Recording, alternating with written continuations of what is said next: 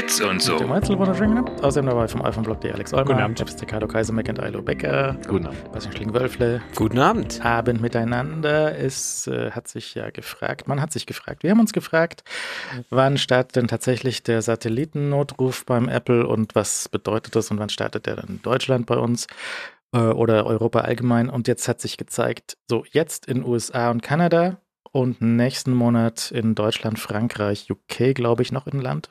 Mhm. Ja? Irland. Irland. Mhm. Und ähm, sie haben nochmal eine Pressemitteilung rausgetan, was das eigentlich eine recht äh, teure Angelegenheit ist und dass sie da auch jetzt eine halbe Milliarde Dollar ungefähr an ähm, Investitionen reingesteckt haben in neue Bodenstationen.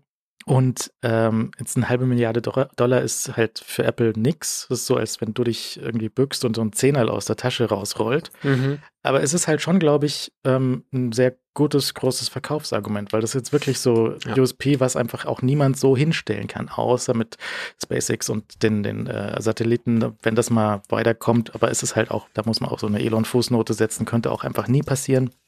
Aber jetzt die Geschichte da bei Apple mit den äh, Bodenstationen, die sie dort hinstellen und mit den Callcentern, die sie dann irgendwie bezahlen müssen, das ist ja dann doch eine relativ ähm, interessante Sache. Ich frage mich immer noch, was für einen Funk spielen sie auf den Dingern? Weil eigentlich das Global Star Netzwerk ist halt Qualcomm-Technologie. Normalerweise wird da sowas wie uraltes CDMA drüber gespielt. Wenn Apple irgendwann selbst neue, ähm, neue Modems baut hier in München, bauen die dann das Zeug nach oder können sie auf dem Spektrum, was sie sich jetzt von Global Star eingekauft haben, auch einfach spielen, was sie möchten und halt ihr eigenes 5G oder modernes Zeug drauf spielen? Würde ja vielleicht auch gehen. Ja, ist eine gut, ja, nee, gute Frage. Ist unklar, weil klar, im Moment ist es natürlich praktisch, unterm Strich ist es natürlich zumindest ein Teil einer Funktion, die schon auch von Qualcomm zugeliefert wird, obwohl Apple ja gern betont, dass sie da irgendwie Hardware- und Softwareseitig irgendwelche Custom, Custom Chips und Custom Zeug drüber äh, dafür entwickelt haben. Also da, sie machen da schon auch ein bisschen ihr eigenes Ding und ähm, sie werden vermutlich schon auch dabei vorgesehen haben, sollte man meinen, dass früher oder später äh, da ein eigener Chip natürlich auch in der Lage sein sollte, damit zu sprechen in einer ähnlichen Form. Ähm, und es gibt halt jetzt so die, die ersten Versuche. Und zwar, es gibt auch in den USA gibt es halt jetzt schon so einen Demo-Modus, was auch sehr fantastisch ist, dass du Mhm. halt, dass die Leute, die das jetzt ausprobieren möchten, nicht anfangen, da halt Fake äh, Notrufe zu, zu schicken, sondern dass halt in den Settings ist jetzt unter SOS Notrufzeug ist halt jetzt ein Setting drin, wo du sagen kannst, mach mal einen Demo-Call und dann wird da ein Demo-Call gemacht. Inklusive, warte mal, äh, Satellit ist gerade nicht da. Warte zwei Minuten, bis der Satellit wieder vorbeifliegt und solche Sachen. Das ist schon sehr, sehr, sehr nett gemacht. Sie haben immer noch nichts Neues ähm, dazu gesagt, wie der, der Preis irgendwann aussieht. Also es ist weiterhin so mit dem iPhone 14 zwei Jahre nach Aktivierung. Hm. Keine weiteren Informationen, wie was dann, was ist dann danach? Weil es ist für Apple nicht wahnsinnig teuer zu betreiben, aber es ist halt trotzdem auch mehr als null. Ja, und aber du, du kannst ja schlecht, also bei, wenn du, wenn du ähm, InReach dabei hast, können, können die schon sagen, ja, du hast dein Abo nicht bezahlt, wir schicken Mhm. den Notruf jetzt nicht, ja. Es ist, glaube ich, ganz clever, dass sie das offen lassen für sich, ähm, weil sie erstmal absehen müssen, wie viel Aufkommen da auch ist. Also äh, ich also man kann das sicherlich irgendwie, keine Ahnung, hochrechnen. Man hat da sicherlich im Vorfeld Gedanken zu gemacht, wie viele Leute das wirklich betrifft oder ähm, wie viele Anrufe da eingehen könnten. Ähm, aber ich glaube, äh, niemand hat sie gezwungen, das irgendwie äh, jetzt zum Start zu sagen. Es wird einfach mit den neuen Geräten wird es einfach aktiviert. Was lustig war, weil bei dem iPhone 14, als es kam, ähm, da war die Frage auch in Deutschland irgendwie, äh, hat es die gleiche Technik an Bord wie auch in den USA, weil äh, oder ist irgendwas unterschiedlich und da war ganz klar auch kommuniziert, nee, nee, das ist schon alles drinne für Satellitengeschichten, äh, aber mh, ist, ist, ich finde es interessant, dass sie, dass sie das so relativ zeitnah dann doch hinbiegen, ähm, aber sich bis jetzt eigentlich bedeckt gehalten haben. Also auch die Pressemitteilung zuvor und so weiter. Es ist ja, es liegt ja relativ nah an dem Start vom, vom, vom Gerät. Und dass das nicht absehbar war oder dass sie sich unsicher waren zum Start vom iPhone 14 zu sagen, das kommt noch dieses Jahr. Das fand ich eine interessante Fußnote. Aber ja, genau, also das Geld lassen sie offen. Ähm, ich kann mir ähm, also zum jetzigen Zeitpunkt sehr, sehr schwierig vorstellen, dass sie das gegen irgendeine Art von ähm, ja, bezahltem Upgrade, ähm, also ich, vielleicht muss ich diese Worte dann, wie sagt man dann irgendwie, äh, wieder zurücknehmen, aber ich, ich finde es komisch, wenn sie das mit so einem Upgrade-Preis verknüpfen würden, weil das ist ja so eine, so eine sehr, delikante Geschichte mit irgendwas Notruf, Leute liegen verletzt in irgendeiner Gruppe, können nicht gerettet werden, weil du dein Premium-Abo nicht gezahlt hast irgendwie. Also das ist eine sehr heikle Geschichte und ich glaube wahrscheinlich Apple ist clever genug, da ein bisschen drumrum zu schiffen und also ich hoffe es zumindest, weil das wäre komisch. Natürlich kannst du es immer in so ein iCloud-Abo-Pack irgendwo mit verpacken, aber das, ich fände es schon, fände es schon fies, weil das, ähm, ja, also dann, dann, dann wird die Werbung, weißt du, du bist verschollen und so, die wird ja auch dann irgendwie komplett hinfällig, wenn du es halt extra bezahlen musst.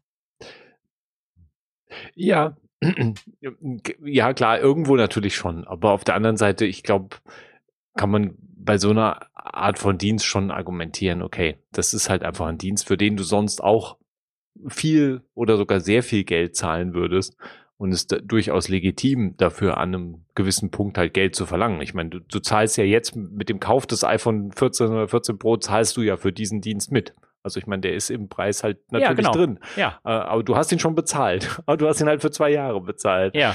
Und ähm, das dann im Anschluss da halt Betrag X dann abgerufen wird, denke ich, ist durchaus machbar. Das natürlich, dass, dass da ein fiese PR-Falle drin ist, wenn der Erste halt äh, vergessen hat, das nachzubuchen und dann irgendwo in der Schlucht äh, verunglückt und nicht gerettet wird, ist schon auch richtig natürlich. Aber ich weiß nicht, ob man bei so einem Dienst das nicht schon auch einfach voraussetzen kann zu sagen, ja gut, kostet halt so und so viel. Wenn du willst, kannst du buchen. Wenn du nicht willst, dann hast du halt den Dienst nicht. Ich meine, Wo ist da die, die Schmerzgrenze? Also InReach ist halt relativ teuer, dafür, dass du es halt wahrscheinlich relativ selten brauchst im Normalfall. Oder du hast halt irgendeine Spezialanwendung, dass du diese, diese Kurz-SMS äh, buchen möchtest und so. Ähm, bei den Kurz-SMS bei InReach hat es jetzt eben auch eine Änderung gegeben. Da waren wir uns letztes Mal unsicher, mhm. wie, wie das mit den vordefinierten Texten ist und so. Also alte Verträge bleiben so, wie es vorher war, dass du da eigenen Text reinstecken konntest. Und die neuen Verträge kriegen jetzt eine Auswahl von drei Messages. Nämlich, äh, ich laufe los, mir geht's noch gut und ich bin da. Du hast nur noch diese drei Messages, die du schicken kannst. Du kannst also über diese drei Messages kannst du mit diesen drei Bit Informationen irgendwie andere Messages codieren. Und die, mir geht's noch gut, finde ich, finde ich eine gute, finde ich gute Mitteilung. Ja, so sinngemäß, es steht was ja, anderes ja, drin, aber. Ich musste nur über das noch lachen, weil äh, das ja bei so einem Dienst natürlich ein bisschen mitschwingt. so, keine Sorge, mir geht's noch gut. mir geht's immer noch gut. Ja, ja, und, und die, genau, und die konntest aber dann durchaus, also diese Wins-Informationen, diese drei voreingestellten, die konntest du dann einfach so verschicken. Mhm. War ja. das richtig, ja? Ja. ja. Mhm. Und dann halt irgendwie extra Gebühren, wenn du Wetter und Zeug haben möchtest bei InReach. Ja. Ähm, aber du brauchst halt dort noch das zusätzliche Gerät, was relativ mhm. teuer ist. Und ähm, ich, ich weiß nicht, ob sie, wie sie das ansetzen würden mit dem, mit dem Preis für sowas. Und, oder ja. ob sie es halt ich, immer mit allen neuen Geräten weiter weiterhin mitliefern für zwei Jahre und sie sich halt die ja. Flotte von alten Gebrauchtgeräten da nicht ans Bein binden möchten. Ja, das kann natürlich sein, dass du, dass du mit dem neuen iPhone bist du immer abgedeckt. Ähm, die andere Unterscheidungs das andere Unterscheidungskriterium kann natürlich sein, dass du sagst, irgendwie so Notfallgeschichte ist abgedeckt, aber wenn du hier deiner Family äh, texten möchtest, mhm. ähm, äh, aber du gerade keinen Mobilfunkempfang hast, dass das sowas äh, nicht Apple sich auf die Kreditkarten schreiben lässt. Also dass du da eine gewisse ähm, ja, Unterteilung hast, dass du, dass du keinen in der Grube hinterlässt, aber wenn er halt irgendwie seiner, äh, seiner Geliebten irgendwie chattet und hat keinen Mobilfunkempfang, will aber auf Berg steigen, dann äh, ist es halt vielleicht extra zu bezahlen. Das Problem ja bei diesen Notfallgeschichten ist, du kannst ja nicht vorher absehen, dass du derjenige bist, der stürzt. Weil das, also mhm. natürlich, du bist, wenn du Extremsportler bist und du begibst dich bewusst in eine Region, die halt nicht abgedeckt ist äh, von Mobilfunkempfang, dann kann man sowas vorher buchen. Aber das Problem sind ja oft auch Leute, die laufen irgendwo in den Wald, ja, und äh, stürzen dann und können sich dann nicht irgendwo bewegen. Und ja, ja. Also wer, wer würde einfach bei Basti, stürzen? Bei Basti Wald vor der Tür, wo schon irgendwie man sich verläuft. Und dann ich ist es. Ich muss doch nicht mal im Wald laufen, um zu stürzen. Und dann ist es ein bisschen mehr als ein PR-Drama, weißt ja. du, wenn derjenige da, da irgendwie äh, drei kalte Nächte äh, verbringt und dann nicht zu nach Hause kommt. Er hat aber das neueste Apple-Telefon irgendwie dabei, was ja, ist irgendwie. Ja. Also ich, ich, kann mir, ich kann mir schon vorstellen, dass sie das unterscheiden und dass sie jetzt erst ab, ähm, aus, austangieren wollen, wie viel Nachrichten gehen da eigentlich drüber, wie viel Callcenter müssen wir betreiben, wie teuer kommt uns das äh, zu stehen? Und wie viel Marge ist dann doch in dem Neukauf vom iPhone drin. Die, die, erste Meldung, die aus den USA zu dem Crash Detection Feature zum iPhone kam, war ja so, ähm, die Polizei wurde automatisch vom iPhone gerufen, fieser Unfall, fünf Leute, leider alle tot. Ja, also es hat nur noch das Auto gefunden und äh, mhm. für die mhm. Leute war es halt zu spät. Das war halt dann auch die schlechte Nachricht sozusagen, dass das kein Happy End für die Geschichte war. Ja. Ja, es ist, ich meine, das ist natürlich, schwingt natürlich bei all den Sachen auch immer mit. Das muss ja nicht immer automatisch ein Happy End ähm, nehmen. Auch wenn du da deinen Satellitennotruf absetzt, heißt ja nicht automatisch, dass du dann noch rechtzeitig gerettet wirst, je nachdem, wo und in welcher Situation du bist.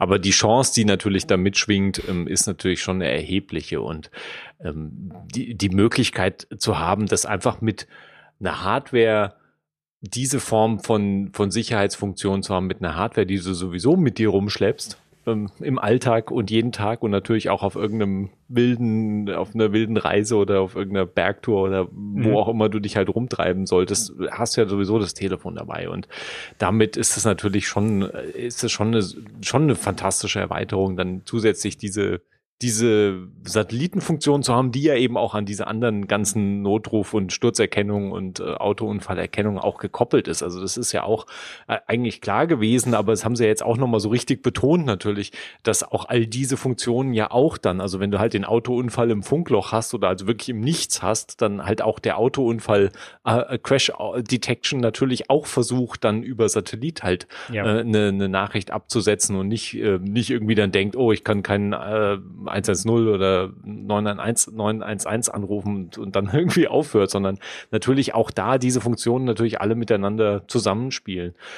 Und ich meine, was, was wichtig ist, was Alex eben auch schon gesagt hat, dass halt, wir sehen ja jetzt erstmal den Anfang von dem Funktionsumfang. Und es kann ja sein, dass in diesen zwei Jahren, jetzt, das läuft ja jetzt zwei Jahre kostenlos, jetzt ist ja gestartet in den USA, ab jetzt ist es zwei Jahre kostenlos für die Leute, die schon ein iPhone 14 und so weiter haben. Und wir sehen ja, haben ja jetzt erstmal einen Basisfunktionsumfang gesehen. Wir wissen ja noch gar nicht, ähm, wo, ob Apple nicht doch noch mehr halt mit dem Dienst auch machen will. Also ich meine, das ist ja jetzt außer, außer eben Notruf und dann halt dieses, äh, wo, wo bin ich, wo, wo ist, äh, Find My äh, Standort absetzen, ist ja im Moment noch nichts integriert. Und da kann das man sich ja durchaus zumindest vorstellen, dass der auch der Dienst insgesamt ausgebaut wird und du durchaus mal ein bisschen mehr machen kannst, auch wenn es halt begrenzt bleiben wird unterm Strich, aber.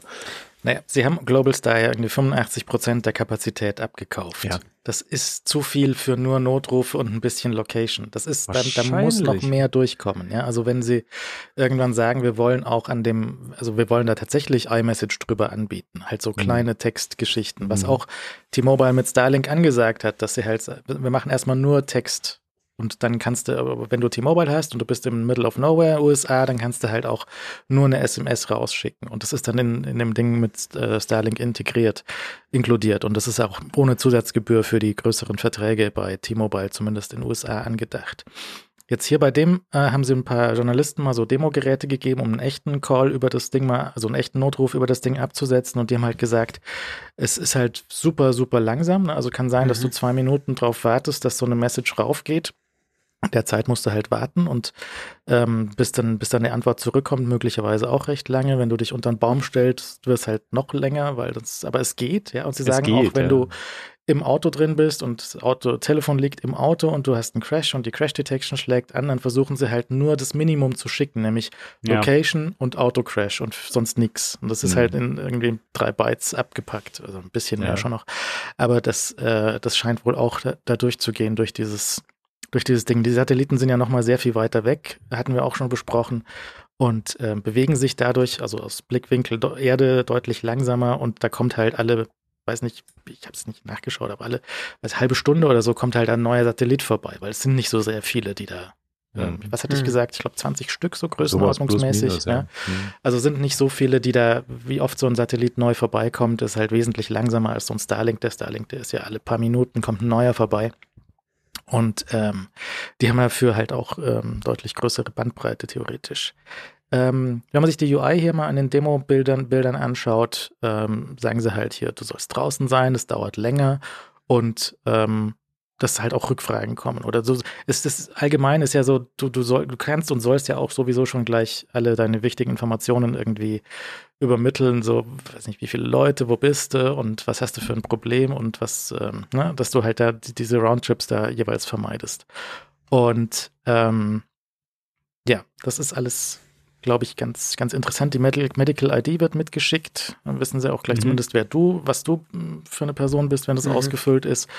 Und ähm, sie können aber halt auch nicht dann nicht wissen, was in einem Car Crash, wie viele Leute sind da, was, was ist da genau passiert, dann die Problematik mit Fehlauslösungen von, von Crash Detection in der Achterbahn und so weiter, wenn du halt nicht mitbekommst, dass du gerade ausgelöst hast, sondern ähm, da müssen sie, ich, ich weiß nicht, also es ist schwierig.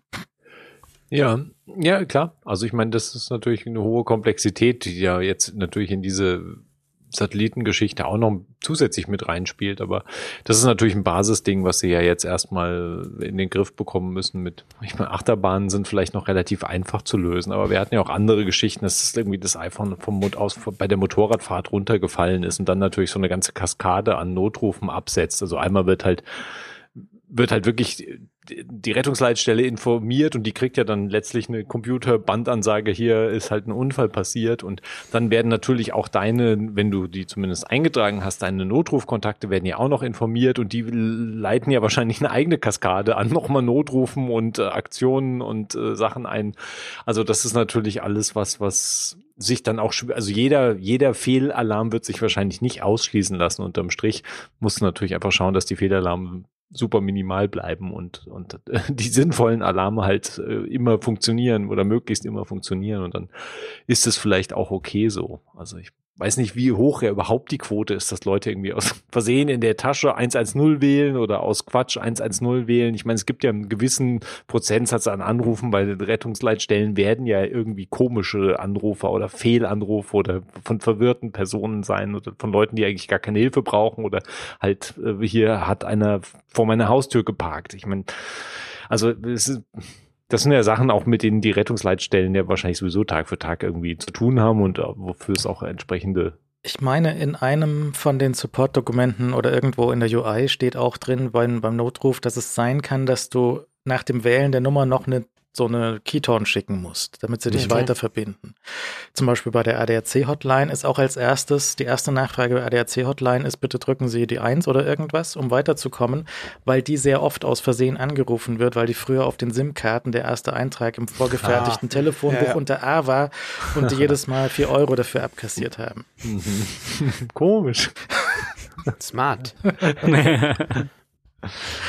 Und ähm, deswegen ist bei der ADAC-Geschichte zum Beispiel noch so ein, so ein Ding vorgeschaltet, das ähm, das ist nochmal ein anderes Ding. Dann kannst du natürlich ähm, die ganzen Messages, die geschickt werden, die können natürlich extrem komprimiert werden. Dann kannst du ein paar Bits nur schicken, um zu sagen, hier ähm, ist lost or trapped, wenn, oder dann kommt halt die Message zurück. Diese, diese Bytes hier von This is the Emergency Relay Center, describe location of emergency, das muss ja nicht codiert werden. Das ist ja, kann ja ein String sein, was auf dem Telefon schon liegt mhm. und es mhm. wird nur getriggert von einer bestimmten Bit, Bitsequenz, die dann da mhm. runterkommt. Und ähm, ich bin, äh, bin sehr gespannt, was da an, an Geschichten irgendwie kommt. Wann, wann, in den USA ist halt einfach sehr viel mehr Platz, aber trotzdem hat auch ein Hörer gefragt, ist es jetzt in Deutschland oder Europa auch nicht deswegen komplett nutzlos, weil es gibt hier genug Funklöcher und gerade Alpen, Berge sind halt nochmal extra speziell, weil da besonders viel Funkloch ist und besonders gefährlich ist, da rumzulaufen. Ja, ich meine, wir haben halt vielleicht nicht so viel, die Nationalparks in den USA sind halt so ein Riesending, äh, sowohl von der Fläche her als auch von der wahrscheinlich Unterversorgung mit Mobilfunknetz. Aber ich glaube, in Deutschland findest du oder auch in Europa insgesamt wirst, wirst du wahrscheinlich genug Flecken finden und gerade halt die abenteuerlichen Flecken natürlich mitunter auch. Wobei in Deutschland findest du wahrscheinlich auch sehr normale Flecken, in denen du im Funkloch bist. Äh, meistens hast du vielleicht noch ein anderes. Ich weiß gar nicht, wie ist denn in Deutschland äh, das Ding? Also ich meine, wenn du 110 wählst, geht es dann egal über welches Netz raus oder ich so, sollte, ja. aber ich habe es ja. nicht, ich habe es nicht probiert und ich ja. bin auch nicht sicher, ob das wie sinnvoll das jetzt ähm, tatsächlich funktioniert. Vor ein paar Tagen war ein mhm. größerer Ausfall bei, bei Telefonica O2 mhm. mhm. und denen ist da wohl ein Voice-Server umgekippt, was auch immer das dann genau sein mag. Ich habe das dann demonstriert und habe O2-Nummern angerufen und zuerst hat das Ding dann gesagt, so, ey, ähm, diese Nummer kennen wir gar nicht. Also so die Nummer hat bei O2 nicht mehr aufgelöst und hat die mhm. Telekom-Ansage gesagt, wir kennen die Nummer nicht, wir wissen nicht, wo wir das hinrouten sollen. Und danach war es dann nur noch Belegzeichen und nach zwei Stunden ging es dann wieder. Aber da gleichzeitig ist halt denen dann, ähm, zum einen ist auf eine Sprachtelefonie insgesamt ausgefallen. Wenn du dann vom O2-Telefon eine Notrufnummer gewählt hättest, hätte es eigentlich auch ins Telekom- und Vodafone-Netz gehen müssen. Aber das weiß man nicht, ob es wirklich mhm. tatsächlich funktioniert. Und das andere war wohl, dass ich glaube in Hamburg der Notruf einfach von das Netz von Telefonica benutzt und war halt der Hamburg-Notruf auch futsch. Shit. Und in dem okay. Fall nochmal der Hinweis auf die Nora-App, die hätte wahrscheinlich trotzdem noch funktioniert, wenn du Daten hast oder WLAN hast und dann kannst du halt mit der Nora-App mhm. diesen Textnotruf absetzen und ähm, wirst daran, äh, daran versorgt oder du musst halt, du musst dich halt vorher anmelden, musst SMS empfangen können, damit du die Nora-App aktivieren kannst. Mhm. Und ähm, dann ist noch mit, äh, mit WLAN-Call, ist auch WLAN-Call im Ausland. Wenn du im Ausland dann die 112 rufst und du bist im Telekom-Handy im WLAN-Call von Deutschland, bist aber in Italien, rufst die 112, kommst du wahrscheinlich in Deutschland raus, wenn ja, ich das richtig verstanden habe. Dann musst mhm. du vielleicht auch deinen WLAN-Call ausmachen, damit du in Italien bei der 112 rauskommst. Ich habe ähm, nochmal nachgelesen, mir waren zwei Fälle im, im Kopf von, von Unglücken, die jetzt hier letztes Jahr in den Alpen passiert sind. Und das, das eine war auch tatsächlich so ein Problem, was dann zum Problem geführt hat. Nämlich das eine war, da ist jemand in den Bergen irgendwie gestürzt, hat sich beide Arme gebrochen, hat dann Notruf noch wählen können. Das war irgendwo in den Alpen, ist aber im italienischen oder ich glaube, in dem österreichischen Netz rausgekommen hat er seinen Notruf im, im, österreichischen Netz rausgelassen, ist aber in Deutschland gelegen. Da mussten die Österreicher erstmal die richtige Rettungsstelle in Deutschland finden, um dann die loszuschicken. Okay. Was halt einfach nur Zeit kostet. Ja, das geht schon, ja, das ja, können ja. die, aber es kostet halt extra Zeit.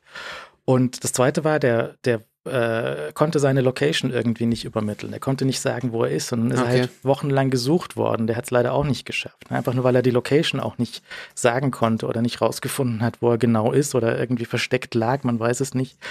Ähm, und das ist halt allgemein bei so, wo bist du, ist halt ein ähm, Problem und es ist tatsächlich auch im iPhone nicht besonders gut gelöst, wo du sehen kannst, wo du bist, weil Maps zeigt es dir nicht an. Der Kompass zeigt es dir an, aber das weiß wieder niemand. Und auch mhm. wenn du nicht mhm. dran denkst, wo, wenn der, wenn, wenn dich jetzt die Rettungsleitstelle fragt, wo bist du denn und du kannst es nicht sagen, dann musst du halt im Kompass schauen, aber da kommt ja niemand drauf. Äh, aus Maps kriegst du nur sehr schwer tatsächlich die Koordinaten raus. Ja. ja?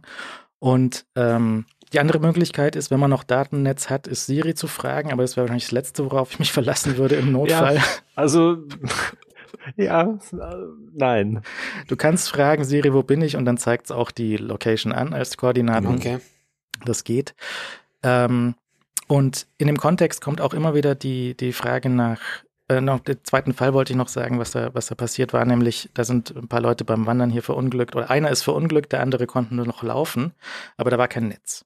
Dann okay. ist der andere stundenlang den Weg zurückgelaufen, bis er Netz hatte, hat dann den Notruf abgesetzt und war es aber für den ersten, der gestürzt war, auch wieder zu spät. Ja. ja? Und einfach für so einfache, also das einfache Fall sozusagen, ja. Oder ja, ja. Leute laufen Berg hoch, Wetter wird schlecht und sie kommen nicht weiter oder drohen zu erfrieren oder irgendwas.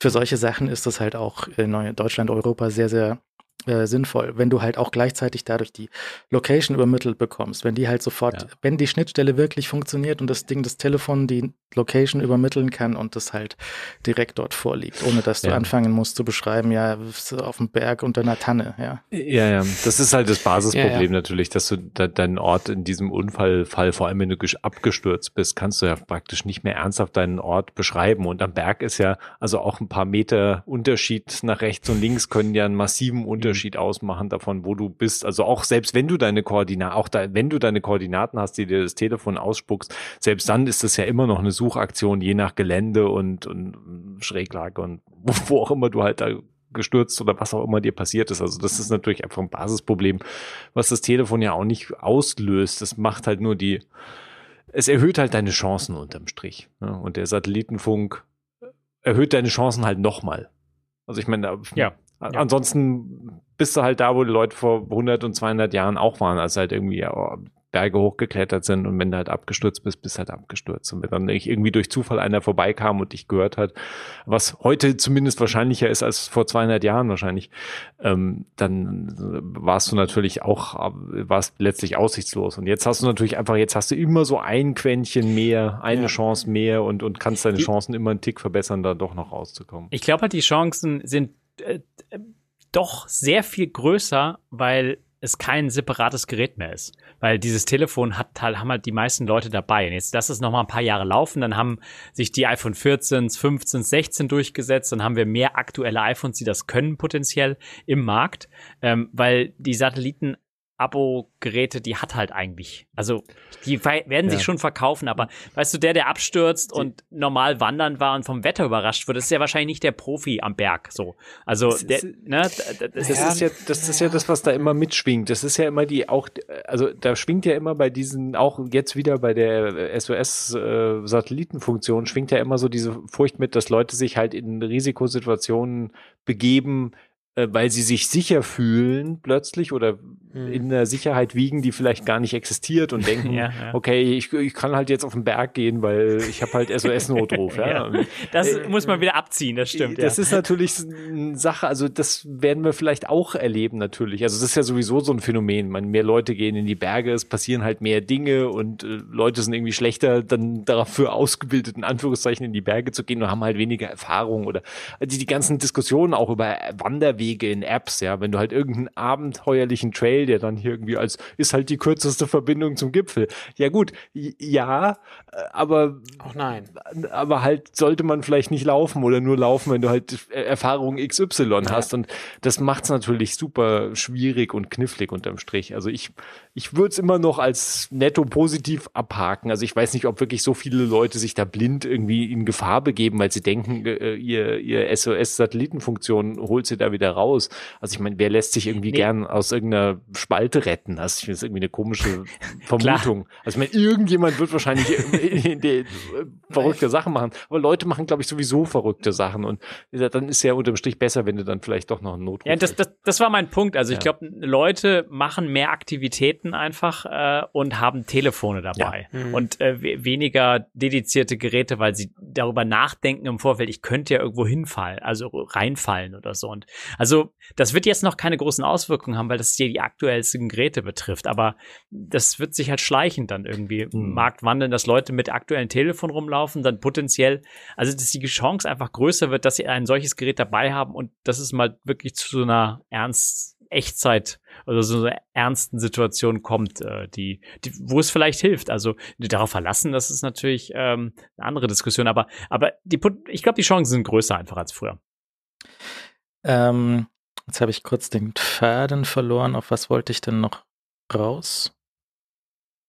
Naja, Location übertragen. Ähm, genau, äh, in England ähm, ist, ist noch so eine, also ich, ich, ich, wenn ich hier über so, äh, ich hatte mal geredet über das italienische Ferienhaus, was keine Adresse hat und dass man da so schlecht hinfindet und so, dann kommt äh, immer wieder der Vorschlag, was ist denn mit What Three Words? Und What Three Words ist so eine mhm. Firma aus, aus England, die bietet so einen Service an, ähm, Mapping von drei Wörtern auf eine Location auf der Erde. Das sind irgendwie so drei random Wörter und diese, diese Wortliste, das ist ihr großes Geheimnis. Ja, die Wortliste ist geheim und der Algorithmus, der dann von Wörtern auf Locations mappt. Und ähm, das ist eigentlich, hört sich das an wie eine gute Idee, ist es aber nicht. Vor allem im Kontext Notruf ist es halt eine sehr schlechte Idee. Und das mhm. zeigt sich jetzt in England. In England ähm, haben die wohl einen Deal mit einigen Rettungsleitstellen gemacht. Dass also die Leute, wenn sie anrufen, ihre Location per What Three Words durchsagen sollen. Okay. Und what, die Firma What Rewards behauptet also, das Problem, dass ein Wort falsch verstanden werden könnte am Telefon, ist so gering, uh, weil wir die so verteilt haben, die Wörter und ähnlich klingende Wörter, dass also ähnlich klingende Wörter niemals zu einer Location führt, die verwechselt werden könnte. Also es sind, Sie sagen zum Beispiel im Raum London oder sowas, ja. gibt es keine zwei Adressen, die sich ähnlich anhören mit ihren Wörtern.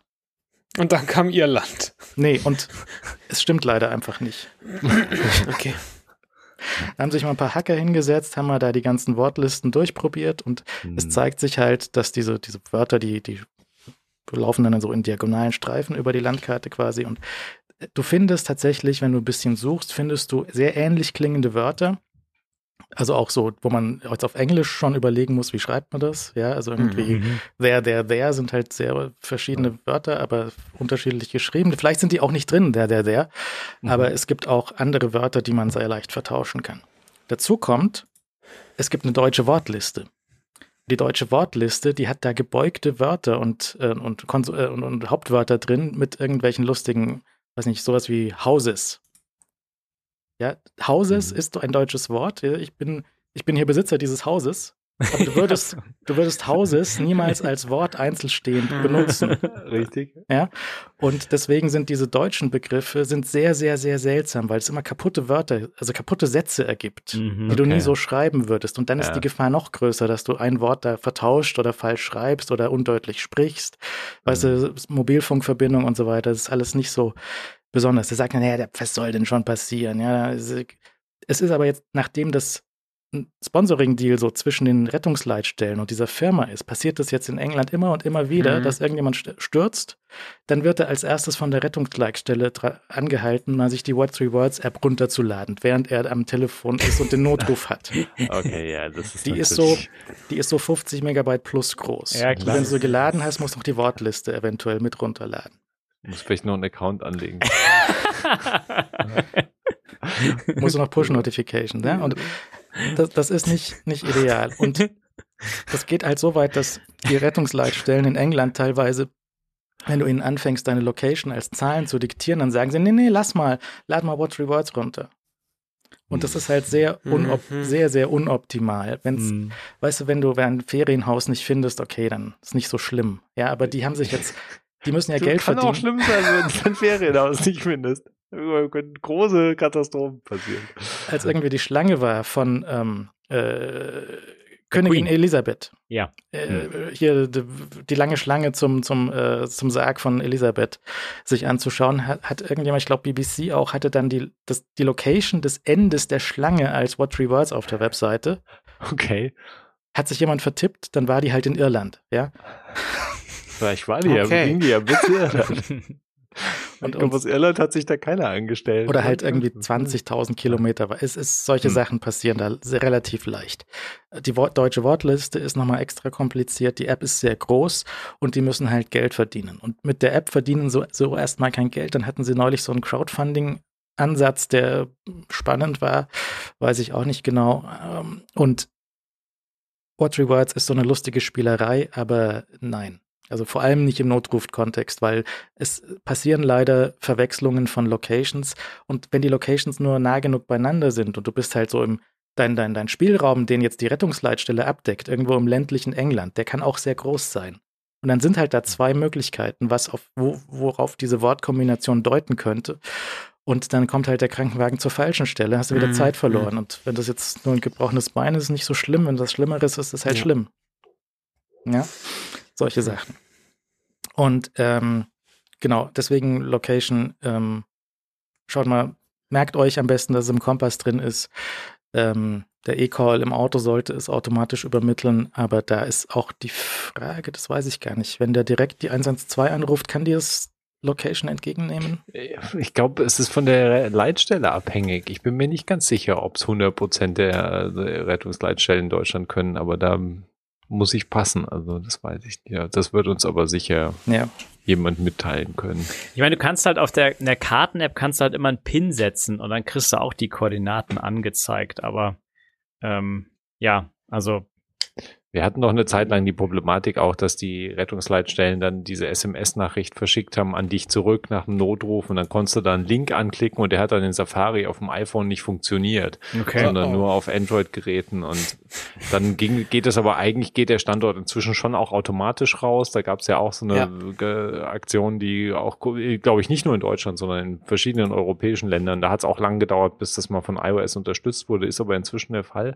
Aber dann muss es muss natürlich auch die Rettungs, die jeweilige Rettungsleitstelle unterstützen. Also ich weiß nicht, also es, ob da, ob wir da jetzt bei 100 Prozent inzwischen angekommen sind in Deutschland oder nicht, weiß ich, weiß ich einfach nicht. Es wäre äh, wäre wünschenswert, wenn wir da, wenn wir da wären. Aber ja. Aber ich bin, Ja. ähm, ich war auf jeden Fall äh, überrascht und erfreut natürlich, dass, äh, dass wir den Satellitennotruf jetzt einfach im Dezember zumindest mal hier in Deutschland bekommen. Also Mhm. das, Das war hatte ich ehrlich Ich mein- gesagt nicht mit gerechnet, dass Ja. das so schnell geht. Nee, ga- ganz so gar nicht. Und ich meine, aber es ist halt ein Feature der neuen Geräte. Also wenn du das jetzt gekauft hast, das iPhone 14, dann kriegst du es jetzt auch bald das Feature. Ja, ja was das cool ist ja, ist, das ist ja gar nicht gar nicht schlecht. Also, Ja, ja. aber aber ich weiß nicht, ob da, also ich glaube, niemand hat mit der Erwartung, also also sollte man auch nicht, ja, Features auf Erwartung kaufen, ganz ganz blöde Situation. Meinst du? Ähm, aber äh, nicht nicht machen bitte. Aber aber es ist äh, durchaus positiv. Also die neuen, alle neuen 14er Modelle unterstützen das halt. Ja. Das ist so die. Ähm, und dann kann man mein, das ist ja echt cool, dass es, ja, dass es so schnell geht. Und wenn das jetzt auch in diesem Tempo weiter halt zum Beispiel auch in Europa sich ausbreitet, also ich meine, ist ja auch dadurch, dass es ja nicht nur, äh, ich meine, zu Hause ist es ja wahrscheinlich, braucht man es ja vielleicht unter Umständen am wenigsten, wenn du nicht gerade irgendwie äh, in, irgendwie in, im Nichts wohnst oder in irgendeinem Alpendorf wohnst oder so. Aber wenn du halt ja, auch für Reisen natürlich und äh, im Urlaub ist natürlich extrem praktisch, je weiter das abgedeckt ist. Und ich meine, wenn du Frankreich schon mal abgedeckt hast und vielleicht Italien wird er dann vermutlich auch bald folgen und dann hast du auch die Alpen schon, Schweiz und Österreich müssen natürlich irgendwie, weiß nicht, ob sie die kleineren äh, Sachen dann nicht auch sowieso mitnehmen, ist ja irgendwie komisch. Ich, ja, also das endet ja nicht. Ich meine, weil das ist ja, da sind wir jetzt wieder in der, in der Situation, gerade von, von Timos Beispiel vorhin mit den Rettungsdiensten, dass wenn du halt irgendwo in den Alpen bist, wo du sowieso irgendwie so an der Grenze oder zwischen der Grenze bist und in welchem sich dann dein Telefon auch irgendwie praktisch ins falsche, in Anführungszeichen, falsche Mobilfunknetz oder ins falsche Land einbucht, aber da bist du im Satellitending ja auch. Ich meine, wenn du dann irgendwie drei Meter hinter der österreichischen Grenze stürzt, ich meine, kannst du dann den Satellitennotruf in Deutschland nicht mehr absetzen. Ja, das ist Also, die Frage. ja, das ja, ist eine gute offene Frage. ja. Gen genauso ist eine offene Frage natürlich irgendwie, also es wird die Daten halt geben, aber ähm, spannend wäre halt zu wissen, wo kommen diese Notrufe eigentlich her, weil wir sprechen jetzt über Berge und so weiter, aber wo kommen die tatsächlich her? Also die Mhm. Vielzahl der, der Notrufe, die so eine Hilf- oder so eine Rettungsaktion erfordern und, ähm, und, und was, wie ist die Übereinstimmung mit den Funklöchern? Also das, das wäre durchaus interessant zu, ähm, zu erfahren, weil vielleicht, vielleicht täuscht man sich auch, dass man so an die Alpen sofort denkt und eigentlich passiert da irgendwie nur so zwei, drei spektakuläre Fälle, von denen man dann liest, aber die eigentlichen Sachen sind dann da wirklich irgendwo, ähm, weiß nicht, bergauf, also wo der Berg irgendwie anfängt, knicken Leute um, aber trotzdem schon im Funkloch oder so. Also es wäre, es wäre schon interessant, also datentechnisch sicherlich spannend, sowas ähm, abzu, abzuklopfen und dann, ich kann mir gut vorstellen, also wenn es jetzt in europäischen Ländern einfach startet, dass da einfach mehr schnell dazukommen. Sollte man hoffen, ja. Ja, ich und ich glaube, meine, das ist nur so eine Logistikfrage von Callcenter hinstellen, Leute finden, die die Sprachen sprechen. Vielleicht Ja. auch. Hörer schreibt gerade, er ist in italienischen Alpen mal gestürzt, Knöchel gebrochen beim Mountainbiken und äh, die Rettungsstelle konnte niemand äh, finden, der Englisch kann. Oh, Oh, ja, wow. und dann musste halt, Okay. das, das hatte ich auch in Italien ein paar Mal, dass ich irgendwo angerufen habe und mit größter Mühe und Not, äh, also jetzt war kein Notruf, aber andere Sachen, mhm. Ja. das irgendwie äh, geschafft habe, das, ähm, das, das dann zu machen. Das ist natürlich auch ein äh, bisschen blöd. Hm. Rettungsstelle niemand Englisch spricht, aber kann natürlich passieren. Ja, Ähm, ja ich meine, ich weiß ja nicht, wie die Bergwacht zum Beispiel in Italien strukt, äh, aufgebaut ist, aber ich meine, wenn du natürlich auch ein System hast, was irgendwo bis zu einem gewissen Grad halt auch natürlich auf einem freiwilligen oder auf, auf einer freiwilligen Basis funktioniert und nicht auf einer bezahlten Basis, dann ist natürlich die Voraussetzung, dass Leute jetzt irgendwie auch noch spezialisiert sind und sieben Sprachen sprechen und äh, zusätzlich dadurch, dass sie ihre Zeit dafür bereitstellen und halt Arzt sind oder halt Mhm. irgendwie ausgebildeter irgendwas Rettungsding, ähm, dann wird es halt irgendwann vielleicht auch schwierig, äh, das einfach zu fordern, das dazu zu, zu sich zu wünschen, dass das halt natürlich alles erfüllt wird in so einem hochprofessionalisierten ja, Kontext. Und du hast halt am Schluss hast halt irgendwie halt einfach einen Berg, Bergwacht, wo Leute das halt irgendwie in ihrer Freizeit auf Abruf machen. Und das ähm, schwier schwieriges Ding. Ja. In, den, in den Artikeln zu dem äh, einen, was ich vorher gesagt hatte, mit den zwei gebrochenen Armen, wo sie ihn nicht finden konnten, da haben sie dann auch gesagt, sie haben von den Bergrettern in der Region, haben sie ein Gerät auf dem Hubschrauber, glaube ich, was äh, Mobilfunktelefone am Signal finden kann, also locaten kann. Hm. Aber sie konnten nicht fliegen, weil das Wetter zu schlecht war. Ja, konnten sie das shit. Ding nicht benutzen und haben ihn damit auch nicht finden können. Den haben sie dann Monate später gefunden. Das war irgendwie. Naja. Ja. Und die andere Geschichte, die ich noch gelesen hatte, das wollte ich vorher sagen, ähm, war aus den USA mit InReach und so. Und die haben sich nicht getraut, den SOS-Button zu klicken. Also sind eingeschneit worden. Ja, sind Mhm. irgendwie vom Wetter überrascht worden auch, sind eingeschneit worden, haben sich nicht getraut, SOS zu klicken, weil das sauteuer werden kann. Ja, in, Und sie haben die wahrscheinlich, ja. Mhm. Versicherungen nicht, ja. Und es gibt Mhm. wohl für solche Sachen die Versicherungen in den USA, die hatten sie nicht. Also haben sie sich halt damit beholfen, ähm, was ich jetzt auch nicht empfehlen würde, aber die haben das so gemacht, einfach ähm, mit ne- diesen sehr teuren SMS dann jemanden zu suchen, der zumindest so ihnen halb entgegenkommen kann und irgendwie Feuer und äh, Benzin bringen kann oder solche Sachen. Okay. Und haben das halt privat geregelt, da jemanden hin und her zu schicken. Das hat halt dann irgendwie 100 Dollar in SMS-Gebühren gekostet. Aber das, war sicher billiger als die Hubschrauberrettung. Ja, ich meine, aber es ist natürlich schon super albern, wenn du darüber nachdenkst, dass, dass äh, du ein Gerät gekauft hast, das diesen einen Anwendungsfall eigentlich abdecken soll und dann traust du nicht, dich nicht das Ding dafür benutzen, weil es könnte ja sein und so weiter und so fort. Aber ich meine, auf der anderen Seite, wenn du halt noch in der Lage bist, das auch zu koordinieren und dich auch irgendwo hinzubewegen, dann ist ja auch okay. Ich meine, das ist ja auch, also man muss Ja, man natürlich fair, selbst ja. abchecken, äh, Ja, absch ab, schätzen, wo halt einfach seine Grenzen sind. Und natürlich kann es ein Problem sein, wenn du denkst, ach, ich schaff's irgendwie, ich muss mich jetzt durchbeißen und du kannst halt eigentlich nicht mehr. Dann ist es natürlich problematisch und dann sollte man da irgendwie auch keine Scham haben, sich da die Bergwacht zu alarmieren. Aber es ist natürlich sicher ein Sprung. Und auf der anderen Seite gibt's wahrscheinlich dann auch wieder irgendjemanden, der halt Bergwacht alarmiert, weil halt eine Kuh vor ihm steht oder sowas. Also ich meine, die Viecher Zu sind Recht, cool. ehrlich. die Kuh, die sind ernsthaft Ey, Leute. sehr penetrant auch. Okay, also wollen wir hoffen, dass wir alles, äh, diese Funktion nie brauchen, aber ähm, gut zu wissen, dass er dann vielleicht auch bald da ist und äh, ich nehme an, dass, dass dann auch dieser Demo-Modus in dem deutschen Ding dann drin sein wird. Dann kann man mal schauen, wie das in einem Monat dann hier Mhm. aussieht. Gut. Ähm, Bits und so kommt heute auch mit freundlicher Stützung von Timocom. Wenn ihr freiwillig oder nicht jetzt gerade einen Job sucht, hört ihr mal kurz zu. Nö, Was? ja. Ihr könnt auch äh, Teil von Timocom werden. Die machen, die, die betreiben einen Marktplatz für äh, Logistikleerfahrten. Also quasi, wenn ihr einen LKW habt und ihr habt äh, leere Ladefläche und ihr fahrt mit dem Ding irgendwo hin, könnt ihr auf dem Timocom Marktplatz ähm, eure, eure Kapazität im LKW vermieten und die betreiben diesen Marktplatz, die entwickeln diesen Marktplatz. Die sitzen in äh, Erkrath bei Düsseldorf, die sind einer der beliebtesten IT-Arbeitgeber in Deutschland. Mehr als 600 Teamplayer aus über 40 Heimland Heimatländern sind dort. Ist ein immer noch Familienunternehmen, stark wachsend. Äh, die haben äh, in der IT sind sie erfahren seit 1997, haben äh, mehr als 189.000 trackbare Lkw pro Jahr unterwegs. Sie haben über 50.000 Kunden weltweit und knapp 90 Millionen Umsatz jährlich. Und die suchen also ähm, zu sehr angenehmen äh, Konditionen, sehr flexibel alles, ähm, neue Mitarbeiter in der IT, zum Beispiel Spring Boot oder React mit TypeScript, äh, Kubernetes oder auch viele andere. Ihr könnt mal auf die Seite gucken, karriere.timocom.de slash jobs, könnt ihr mal nachschauen, was sie haben. Das Schöne ist, wenn ihr dort anfangt, werdet ihr auch zu Timos. Sie nennen ihre Mitarbeiter Timos. Ja, also Also einfach immer, wenn der Hit ist. das könntet ihr vielleicht mal euch anschauen, was es dort gibt. Sie machen das Ganze mit, mit dem Agile. Das ist, Basti, vielleicht schaust du mal. Ich habe mir das schon angeguckt. äh, Und das ist tatsächlich nicht so unspannend. Ich, ich persönlich hätte gerne was, wo auch die Leute irgendwo in der Nähe sind. Er gerade bei mir nicht so richtig um die Ecke. Aber ich kann durchaus nachvollziehen, dass man das werden will. Außerdem wäre es für die Sendung wahnsinnig verwirrend, wenn wir plötzlich zwei Timos her wären. Also das kann ich nicht ver, ähm, die kann ich überhaupt nicht verantworten. Also sie, sie su- suchen tatsächlich einen ähm, Produktmanager. Mhm. Und also ich, ich scrollte da durch, sag ich jetzt mal vorsichtig. Kannst du mal überlegen. Also sie machen so, sie checken alle Boxen, so flexible Arbeitszeiten, Gleitzeit, sie machen mobiles Arbeiten möglich oder 100% remote. Sie haben äh, minutengenaues Zeiterfassungssystem und machen auch eine ge- gesunde Work-Life-Balance. Sie können dir auch eine Workation anbieten. Du kannst bis zu 120 Tage im Jahr aus dem Ausland oder von sonst wo arbeiten, vielleicht auf dem Berg sogar.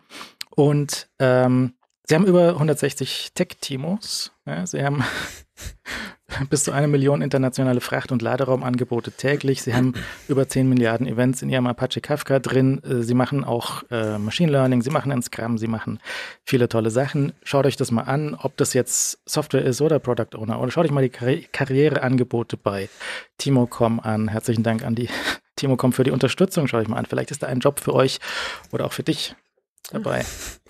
Bier Timo. Genau. Danke sehr. Ähm, anderes Thema ist noch äh, der, der Stellenabbau allgemein im im Tech-Segment, der geht weiter. Die diversen Firmen äh, schmeißen Leute raus. Und es ist ja ganz interessant zu beobachten, in welchen Abteilungen sie mehr Leute rausschmeißen. Ne? Also Apple sagt, wir stellen jetzt weniger Leute, ein, wir verlangsamen das Einstellen. Ja, also mhm. wenn, wenn Apple aufhört, Leute sehr viele einzustellen, dann ist das ja auch schon eine Reduktion bei Apple sozusagen, weil es da einfach so gut läuft. Andere Firmen, Facebook schmeißen raus, Twitter schmeißen auch alle raus. Was ist ja. eigentlich, wenn, was ist, das habe ich mich die ganze Zeit gefragt, wenn jetzt einfach bei, ich wollte jetzt noch nicht über Twitter reden, aber so allgemein, wenn in so einer Firma einfach alle gleichzeitig gefeuert werden, so aus Versehen oder, mhm. du, so, so was passiert ja. denn dann? Mhm. Einfach so die Server, irgendwann laufen die Platten voll und dann ist Sensor. Ja, dieser eine Typ, ihr habt dieses GIF, äh, dieses Video gesehen von diesem Typ in dieser, in dieser Heimorgel? Wenn nee. nicht, suche ich das noch raus und wir müssen ja, das klar. Dringend, ja, ja. Dringend, weil das einfach das Lustigste ist. Ähm, äh, weil irgendeine Person wird da bleiben und es wird dieser Typ sein. Ähm, und äh, das ist einfach wieder, ja. Ich, ich, ich glaube, irgendwer hat getwittert, dass du, dass du einfach, du brauchst nur einen Engineer, der 7500 Prozent Hardcore ist. Und dann hast du, du brauchst nicht 7500 Leute, sondern. Ja, aber einen. hat nicht der, der, der Schorsch, der, mhm jetzt irgendwie Twitter, rettet der jetzt nicht Twitter? Der, Eins? der Hotzelschorsch rettet ja. vielleicht Twitter, mal schauen. Der ehemalige T-Mobile USA-Chef, der Herr Leger, der hat auch einen Elon gefragt, ob er nicht übernehmen soll. Hat der Elon gesagt, geh weg. Aber zu Recht. Was auch sehr, sehr lustig geworden wäre. Das, das also ist vielleicht von der das wäre sehr ah, ja. kurzen Zündschnur noch kürzer als Elon ja. und so. Aber ja. egal wird nicht über, nicht über Twitter reden, bevor es nicht sein muss, sondern über Amazon und die, äh, den Sprachcomputer, den, den ALXEA. E ja, ja. ähm, äh, ja, Amazon macht so ein bisschen weniger Hardware, ne? Mhm. Und ähm, die, das ist interessant. Also sie, sie, sie bauen da Stellen ab und wenn du die halt die ähm, Entwicklung von diesen Geräten halt ähm, irgendwann abschneidest, dann zeigt sich das halt oft erst zeitversetzt, also in, in irgendwelche Zukunft, mhm. äh, wo dann diese Geräte, die entwickelt worden wären, nicht kommen. Und ich meine, das kann man, das kann man recht negativ sehen, weil ähm, Hardware, Software aus einem Verbund, Amazon hat da, also die haben sich halt in so ein paar Märkten breit gemacht, so gerade Home. Ähm, da war es interessant, einfach so einen Mitbewerber zu haben, der keine Smartphone-Plattform hat und die halt irgendwas leisten müssten in einem anderen Bereich und wo sie halt definitiv reindrängen wollten, nach, gerade auch nachdem ihr Smartphone-Projekt so grandios gescheitert ist, ihr eigenes. Ähm, auf der anderen Seite, ähm, die Hardware, die Amazon in den letzten Jahren produziert hat, da war halt viel, viel Vaporware dabei. Da war halt viel, viel Quatsch dabei, der öffentlich gezeigt wurde, der einfach bei allen anderen Firmen einfach in dieser Beta-Phase oder einer internen Review einfach durchgefallen wäre. Das muss man schon so sagen. Also sie haben ihre Lautsprecher, die werden weiterentwickelt, die sind, ein Jahr sind die mal irgendwie, machen die größeren Sprung, ein Jahr ist es eher kleiner, aber das geht weiter. Aber da waren halt viel, ich, ich erwähne wieder die Indoor-Drohne, die irgendwie die Überwachung klären sollte, die Leo immer noch kaufen will. Ja. Aber ich meine, das ist halt, das ist halt echt Quatsch.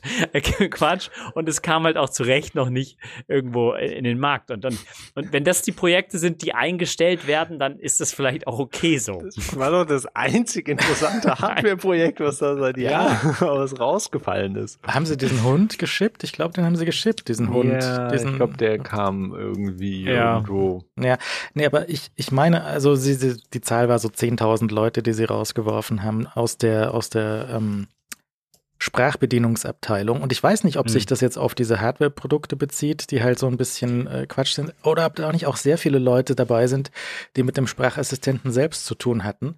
Und ähm, meine These ist ja so ein bisschen, die haben jetzt ähm, Google und Apple und Amazon haben jetzt zehn Jahre in solche Sprachassistentenentwicklung reingesteckt. Und du kannst nicht recht viel mehr machen als einen Timer stellen und vielleicht mit viel Glück ein Musikstück abspielen, wenn das die Band einen coolen Namen hat für Spracherkennung. Mhm. Ähm, und vielleicht ist da auch jetzt so ein Punkt erreicht, wo sie das alles wieder so ein bisschen aufgeben oder halt, wir hatten iPhone äh, erste Generation hatten wir diesen Sprachassistent, der konnte mit viel Mühe und Not äh, Telefonnummern wählen. Ja. Diese blaue Screen, ja. da wurde so eine, so eine Waveform ja. irgendwie so durchgelaufen. Der lebt ist. noch irgendwo ja, in iOS, noch, oder? Den, den noch, gibt's ja. noch. Hm. Nee, die Frage ist, ähm, haben die jetzt da zehn Jahre Geld versenkt und stellen jetzt fest, es wird einfach nichts. Es, es kann nicht funktionieren. Ja, Sprache ist zu kompliziert, Leute sind zu kompliziert, die Services sind zu kompliziert. Äh, gestern ging so eine lustige Liste von, ähm, von Siri-Fails durch die Gegend. Also so, Siri, wann ist dritter Weltkrieg? Und antwortet Siri 2026. Ja, es ist halt, ich meine, Siri hat halt ja. auch Dritter Weltkrieg so Siri Schulterzucken, so ich suche halt mal raus, was ich zu Dritter Weltkrieg so hab. Und, und dann meine, finden sie was im, halt Star, im Star Trek Wiki. ja? Star Trek Fandom Wiki. Ich meine, ist aber eigentlich nicht so verkehrt. Es halt, gibt nur keinen Sinn unterm Strich, wenn ja, du halt als Mensch drauf schaust. Und dann auch Apple äh, steckt ja recht viel Geld in, in Accessibility und so und ich würde eigentlich inzwischen erwarten, dass jede einzelne verdammte Systemfunktion vom iPhone durch Siri erreichbar sein müsste. Mhm. Und auch Sachen, die sogar jetzt schon in äh, äh, Shortcuts verfügbar sind, die müssten alle in Siri verfügbar sein, sind sie aber nicht. Wenn du jetzt Siri fragst, ähm, ist, ist, the, is, is the battery charging, war der Spruch, dann sagt Siri, keine Ahnung, wovon du redest, aber deine Temperaturen sind so in einem Keller sind kaputt. okay. Ja, gut. Der muss ja auch mal drauf hingewiesen werden. ja. Also äh, sehr, sehr viele Quatschantworten und sie haben sich am Anfang versucht mit so Spaßantworten, die halt von Leuten geschrieben waren, die, die dann vermittelt haben, dass Siri irgendwas verstehen würde von dem, was du sagst. Aber sobald du halt von einem Pfad abweichst, wo es nicht mhm. mehr ist, ist halt nur noch Katastrophe und Quatsch. Ähm, ist es denn für die Autobedienung ist es gut, ne? Also ich hatte letztes Mal diesen Top-Tipp gegeben mit lange Taste drücken im Lenkrad, damit Siri anspringt. Ja. Ähm, ich habe jetzt nochmal getestet zum Vergleich, was der VW-Assistent bei mir so kann. Ja. Wenn ich die Taste kurz drücke, weil in meinem VW ist die Sprachassistenz von VW aktiv. Und äh, ich habe gesagt, also du drückst drauf, dann macht das auch so Ding Ding. Und dann habe ich gesagt, Radio an und antwortet es nach zehn Sekunden so, äh, bitte sprechen Sie weiter. So. Radio einschalten. Bitte sagen Sie eine Nummer. Dann ist auf dem, auf dem Bildschirm erscheint eine Nummer, eine, eine Liste von verschiedenen Radiostationen, die er kennt. ich mach einfach nur das Radio an. Mhm. Sondern es passiert nicht, es geht nicht. Er macht einfach nicht das Radio an. Bitte nennen Sie eine Quelle. Möchten Sie Bluetooth oder Kabel? Nein, Radio. Ja, You had one job, du bist ein Autoradio, mach mal das Radio an. Es hat nicht funktioniert. Bis ich am Schluss, am Schluss sagte, wenn du zehnmal versagt hast, dann sage ich, äh, drücken Sie jetzt zweimal, um die Sprachbedienung zu beenden. Dann machst du zweimal, zweimal klicken, um die Sprachbedienung zu beenden. Und dann geht's Radio an. Das Radio war die ganze Zeit schon an. ja, das ist natürlich auch eine Trick-Question für die, für die Sprachbedienung. Ein, eins der Jobangebote, das ich bekommen habe, war Software-Produktmanager äh, bei VW. Mhm. Jetzt wissen wir auch, warum ich das ja, wirklich, also. Ja, aber da gibt es viel, viel, zu tun. Da gibt es viel zu tun, aber das, das wirklich, das, nein. Doch, das, Basti, da musst du rein. Nein. Du hast das Problem erkannt. Wir haben es isoliert jetzt schon. Das Problem, das ist ein Berg. Ein Hörer hat sich jetzt so einen neuen Golf 8 gekauft und ist jetzt da konfrontiert oder irgendwas, ein VW von, von Baujahr 21, glaube ich, hat er geschrieben. Und er hat gedacht, ich übertreibe, dass die Software bei VW so ein bisschen schimmelt. Aber es ist halt so. Es hat er jetzt auch selber rausgefunden, dass es stimmt. Ja, ja, ja, und ähm, so, das ist nochmal anders zwischen den moderneren VWs und den Verbrenner-VWs und so, aber das ist trotzdem nicht, äh, auch die Sprachbedienung dort ist halt komplett katastrophal. Mit dem kannst du mit viel Glück das Radio an- und ausmachen, vielleicht die Audioquelle wechseln, vielleicht mhm. äh, einen Telefonanruf starten oder sowas, aber mehr ist da einfach nicht, nicht möglich, ist auch sau langsam und ähm, dann hat er noch gesagt, bitte sprechen Sie leise. Wow. Schreien wir nicht an. Ja, weil ich so geschrien habe, weil ich so wütend war. Sehr gut. ja. Aber können wir mal festhalten, also wenn, wenn, wenn äh, Amazon wirklich Alexa in irgendeiner Oh, Entschuldigung, jetzt habe ich es gesagt. Verdammt. Ähm, ding, ding. Irgendeiner, irgendeiner Art und Weise zurückfährt die Entwicklung, das wäre schon relativ dramatisch. Also das wäre schon, also ich kann mir das nicht vorstellen, ehrlich gesagt. Also so habe ich diese Sache, die, die Entlassung und das, das, äh, das Kürzen in, in Entwicklung nicht gelesen. Ähm, aber wenn das halt der Fall wäre, das wäre schon. Es gibt noch einen Grund, wieso spannend. ich das vermute, nämlich mhm. ähm, ich benutze die, die Alexen, die hier rumstehen, benutze ich hauptsächlich, um ein bisschen Radio zu hören, ein bisschen Podcast zu hören und Timer zu stellen. Okay. Das sind immer die drei gleichen Sachen, weil ich weiß, dass alles andere nicht funktioniert. Und er hat jetzt angefangen in letzter Zeit, dass es noch schlechter funktioniert. Ähm, und dass er hinterher noch hilfreiche Tipps nachschmeißt. Ja. Ja, so, hey, äh, Computer, mach mal den Timer aus. Okay, der Timer ist aus. Wusstest du, dass du mich auch nach Nachrichten fragen kannst? Ja, ey, das ist so eine, also. Und ich nehme an, das machen sie, weil sie sehen, dass halt die Leute Timer und Musik machen und sonst Ja, nichts. okay. Und dann versuchen sie halt weitere Funktionen dem noch irgendwie anzudrehen. Also ich sage, spiel mal Musik. Sagt er sehr oft auch, hey, dieser Künstler ist gar nicht auf Amazon Music gratis, also die letzten, bevor sie das umgestellt haben, die letzten paar Wochen. Äh, und dann hat er gesagt, hey, wenn du jetzt Ja sagst, dann kriegst du Amazon Music für drei Euro im Monat rein. Dann habe ich mal einen Stecker rausgezogen, weil einmal habe ich das aus Versehen getriggert und die drei Euro gezahlt. Mhm. Es, ich, ich nehme an, die sehen in ihren Zahlen, dass das einfach niemand richtig benutzt, weil es nicht richtig zu benutzen geht, weil die Skills fehlen, weil die Möglichkeiten fehlen damit. Und ich nehme an, dass das jetzt auf einem, auf diesem Level bleibt das jetzt eingefroren. Du kannst diese Dinger wahrscheinlich noch jahrelang kaufen und betreiben. Aber ich glaube, dass die, das große, also einfach der Versuch, das vorwärts zu bringen, vielleicht auch einfach eingestellt ist. Könnte ich mir jetzt vorstellen. Weil es ähm, ich kriege auch solche News Newsletter von dem Ding zugeschickt. So hier neuer Skill, irgendwie äh, Papageien im Wald oder so. Mhm. Ja, ist einfach nur, nur. Nonsens. Die Leute, die es versucht haben, sinnvolle Skills zu bauen, die sind dann früher oder später an den, an den Limits von dem Ding auch gescheitert. Du darfst nur irgendwie 10.000 Eigennamen drin haben und du Mhm. musst irgendwie, ja, lauter solche, solche Späße. Ja.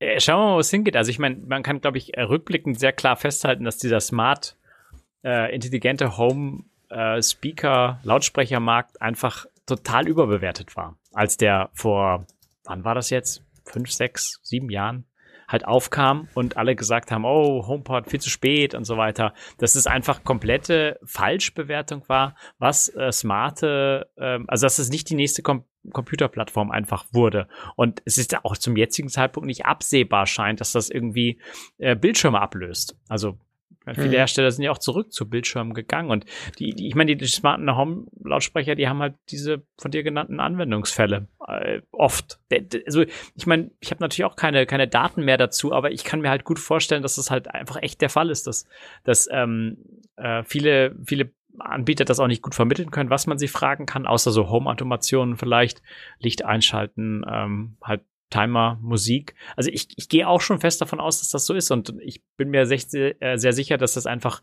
ähm, auch noch auf absehbare Zeit nicht äh, substanziell sich ändern wird. Trotzdem, also wenn sie diese Initiative bei Amazon wirklich zurückfahren, ist das ein also ich kann mir es nicht vorstellen, weil da, da hängt ja mehr dran. Das ist ja, das ist ja ein, eine ganze, das ist ja das, was Smart so in sich hat. Äh, äh, wenn das irgendwie eingefroren wird oder nicht weiterentwickelt wird, dann wäre das ja schon, sie würden diese ganze ähm, äh, wir, wir wollen dein Zuhause beherrschen, äh, aufgeben und das kann ich mir nicht vorstellen. Ich, so, so wie ich mir nicht vorstellen kann, dass Apple äh, seinen, seine Sprachassistentin, seinen Sprachassistenten und Google irgendwo ähm, einstellt. Das wird halt, äh, es wird halt weiterentwickelt und es wird, es wird sicherlich auch besser. Ähm, ist halt schwer zu sehen bei diesen ganzen äh, versteckten Sachen, ja. Die das ist ja eine Blackbox mehr oder weniger, wo man nicht reinschauen kann. Da gibt's keine Versionsupdates oder so. Also ähm, vielleicht findet da auch mal jemand ein System, das äh, besser zu vermitteln, dass du irgendwas wie hast, irgendwie du, du bekommst halt diese, diese neuen Fähigkeiten irgendwo ja, beigebracht, dass sie irgendwie in deinen Alltag wandern. Aber ähm, oft ist es halt eine Blackbox, kannst nicht reinschauen, du weißt nicht, was, was du ihn fragen kannst. Du äh, antwortet halt zwei, dreimal dumm auf deine Frage. Ich habe ich hab ihn, was habe ich, ich habe letztens gefragt, irgendwie, wann, wie steht's beim Fußball oder so? Also Mhm. er ist so, so der äh, absichtlich, absichtlich dumm gemeinte Frage, weil dies war Freitag. Und dann äh, kam aber eine relativ intelligente Antwort und irgendwie hat er gesagt, du willst doch sicher über, über FIFA World Cup wissen. So, so ja, so, so Dummerchen, weißt du, Dummerchen, du hast den Begriff nur nicht richtig genannt. Und er war richtig in dem Fall. Und dann hat er mir halt die Spiele vorgelesen, halt, die das jetzt demnächst anstehen. Also, was, wahrscheinlich, wahrscheinlich passiert da schon recht viel, aber man sieht's halt nicht. Das ist ja auch immer so, äh, Siri zu fragen nach Sport mache ich auch manchmal aus, aus Spaß. weil ich, weil, es, weißt du, dann hat er irgendwie die, die Weltmeisterschaft, aber die von den Frauen, die übernächstes Jahr ist oder so. ja, ja, ja, gut, klar. Mhm. Diesmal, diesmal habe ich gesagt, so wann ist ein, wann ist ein World Cup? Hat er richtig, äh, äh, Siri richtig rausgefunden, dass ich den Fußball World Cup meinte. Mhm. Und dann hat sie vorgelesen, alle alle Paarungen, alle Spiele in der Vorrunde, hat sie vorgelesen, alle 20 Stück.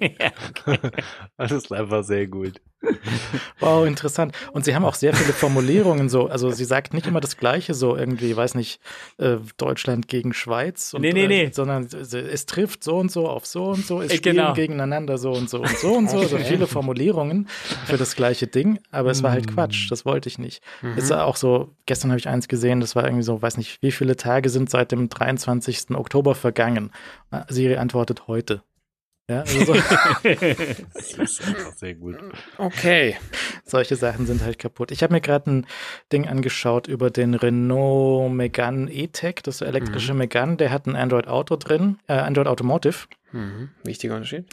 Android Automotive und der hat da eine tatsächlich halbwegs also man ist ja mit kleinen Gewinnen schon zufrieden. Er hat eine halbwegs tiefe Integration mit dem Google-Assistenten mit dem Auto drin. Also du kannst solche Sachen sagen, so, hey, wie voll ist meine Batterie, Google? Und er sagt dann hier 53 Prozent. Solche Sachen. Okay. Also er Ja, weiß Sachen, blöd. Ja. er weiß Sachen über das Auto zumindest Mhm. so grob. Und er sagt auch, äh, die Integration mit Google Maps und dem Akku ist vorhanden, dass der also sagt, äh, du, was beim Tesla auch drin ist, dass du sagst, wenn ich zu dieser Ladestation fahre, wie voll bin ich dann, wenn ich dort ankomme? Mhm. Das Mhm. ist zwar falsch, was er rechnet, aber es ist angezeigt.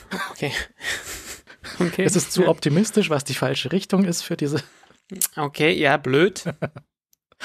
Aber zumindest sind da ein paar Sachen äh, angedacht. Und äh, wenn diese Sprachassistenten einfach nicht besser werden wollen, äh, und, und also Apple ist auch, bei Apple sehe ich eine, eine ganz besondere Lieblosigkeit irgendwie. Also, dass halt so gerade Systemfunktionen nicht funktionieren, dass so ähm, wie Namen ausgesprochen werden, kannst du ihm schon sagen, aber wie das, das ist auch nicht sticky. Ich habe ja Basti mal einen lustigen Namen gegeben, das ist jetzt auf das neue Telefon nicht mitgekommen.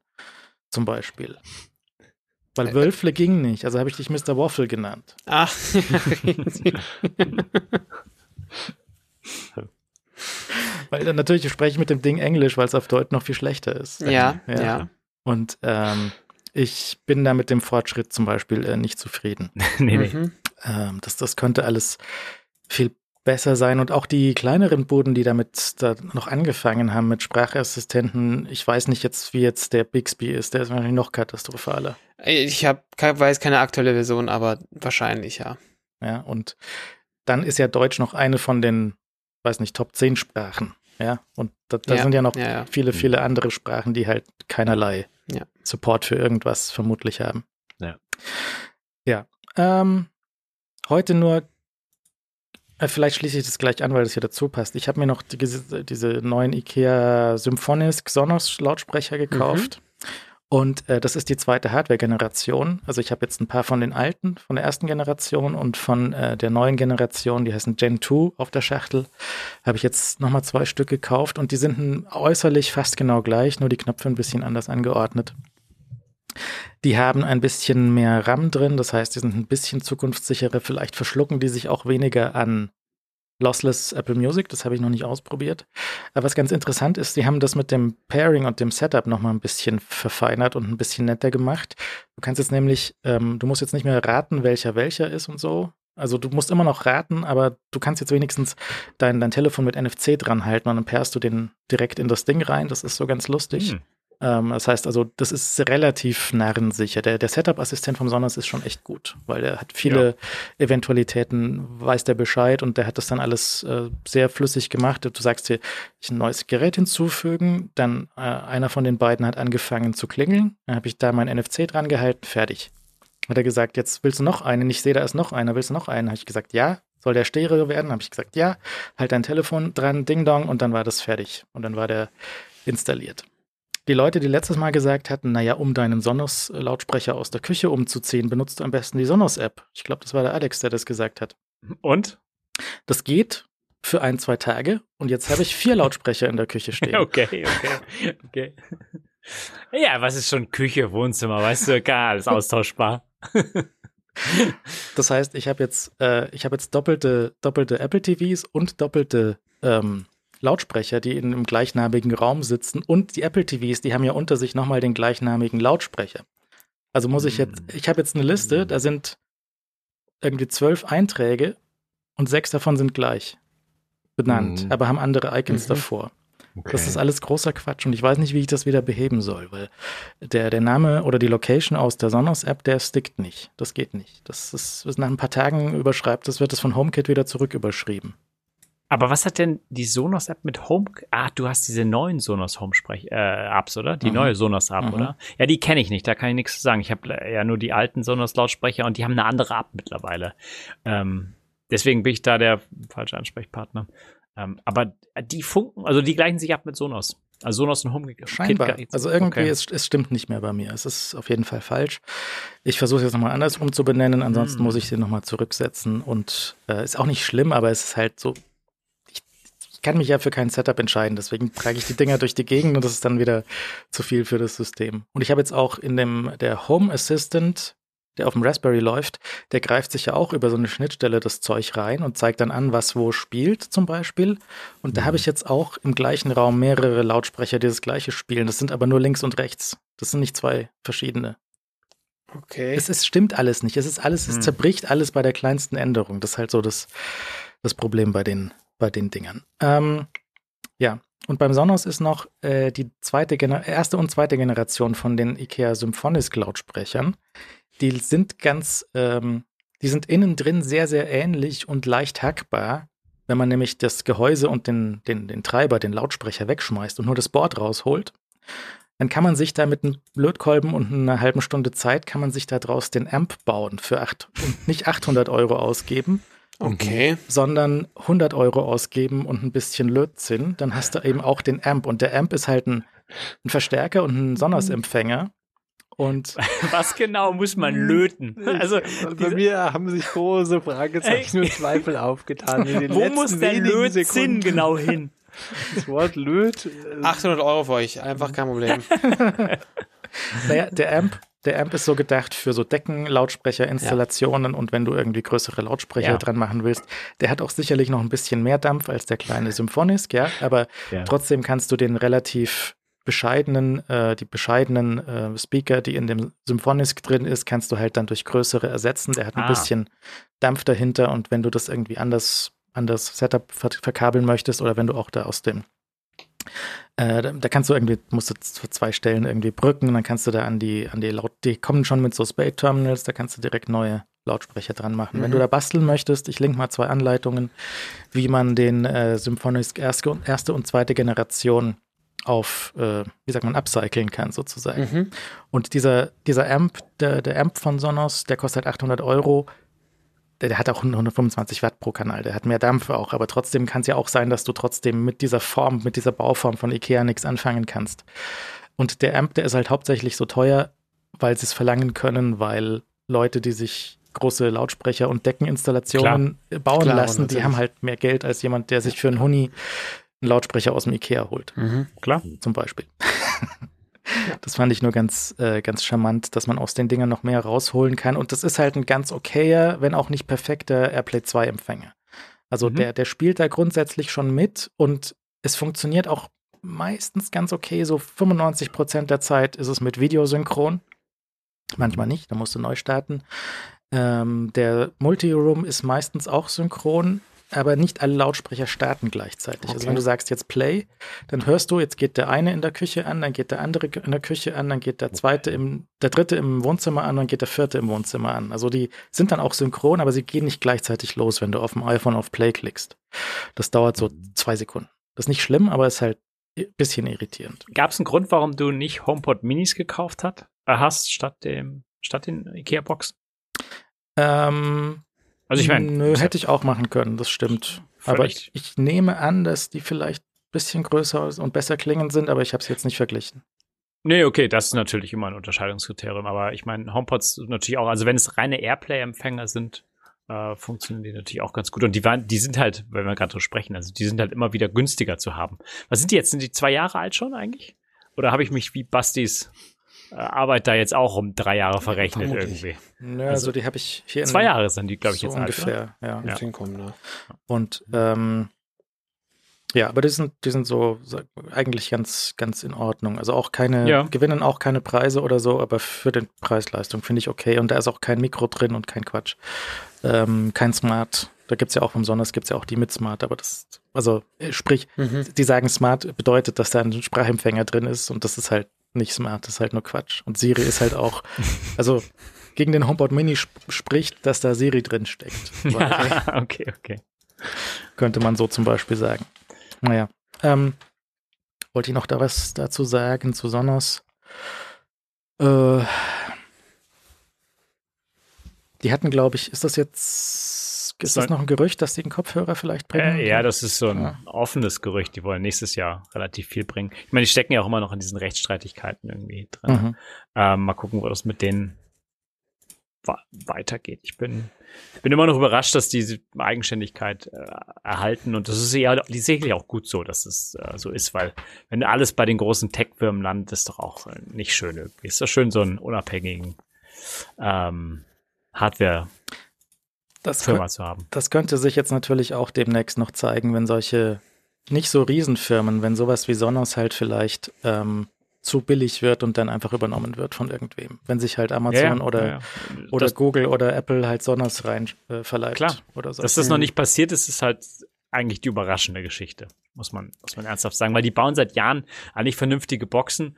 Ähm, ich meine, Google und, also die haben ja Google und Amazon verklagt, dass sie halt, oder? Google und Amazon haben sie verklagt, dass sie halt ihre, ihre Technik abgekupft ha kupfert haben und so weiter. Also, dass die, dass die großen Firmen nicht einfach gesagt haben, wir, wir übernehmen die und dann haben wir die Technik und die Patente irgendwie, kriegen wir gleich mit, ist überraschend, sagen wir es mal so. Ja, Ähm, Basti klappert wieder sehr laut. Scusi. Muss aufpassen. hast du Clicky-Tastatur? Nein. Ah, haut einfach nur laut aus. Ach so, okay. Ja, okay, gut. Ähm, mit den, äh, ich glaube, sie haben dann die, sich den Prozess nur gegen eine von den beiden geleistet, weil es zu teuer war. Weil es halt sehr teuer ist, klar. Und Ja. weil die Chancen dann vielleicht, also mit der Konzentration dann höher ist, ja. Okay. Witz und so kommt heute auch wieder mit freundlicher Stützung von Granatapet, den Futter-Nerds. Ihr wisst ja, vor 15 Jahren haben, hat der Gründer angefangen, für seine nahrungssensible Hündin eigenes Hundefutter zu kreieren mit Granatapfelkernen drin. Ohne Getreide, ohne Zuckerzusätze, ohne Farb, Aroma und Konservierungsstoffe. Da ist alles drin, was für die Tierchen gut ist. Die machen für Hunde und für Katzen ähm, Nass- und Trockenfutter und Snacks und solche Sachen. Äh, das wird alles korrekt getestet von den äh, Leuten, die sich damit auskennen und von den Tieren und von Bastis Schwiegerhunden und Katzen. Ja, genau, die äh, futtern das. Und jetzt haben wir ja mehrfach schon gesprochen über die Katzensuppen. Das sind ja diese kleinen Dosen mit, wie viel ist da drin? 70 Gramm für die Katzen, weil Katzen trinken zu wenig. Gestern war Mhm. Tag der Suppe. Okay. Ja, also Tag der Suppe war gestern. Es war vielleicht dadurch äh, inklusive auch Tag der Katzensuppe. Und Katzen trinken zu wenig. Katzen äh, möchten da irgendwie Geschmack drin haben. Die möchten auch lieber was mit Geschmack drin haben als langweiliges Wasser. So quasi Okay. wie, ein Energy. Wie, vielleicht mag ich auch lieber einen Energy-Drink als ein Glas Wasser, Ja. möglicherweise. Und ähm, damit könnt ihr die Vierbeiner zum Trinken etwas motivieren. Und nachdem, es hat nichts miteinander zu tun, aber nachdem gestern auch Tag der Suppe war, gibt es dann demnächst beim Granatapet auch Hundesuppe. Oh. damit die Hunde okay. auch was dazu bekommen. Vielleicht auch so Eifersucht, weil die Katzen die ganze Zeit die Suppe hatten aus den Dosen. Ich weiß es nicht.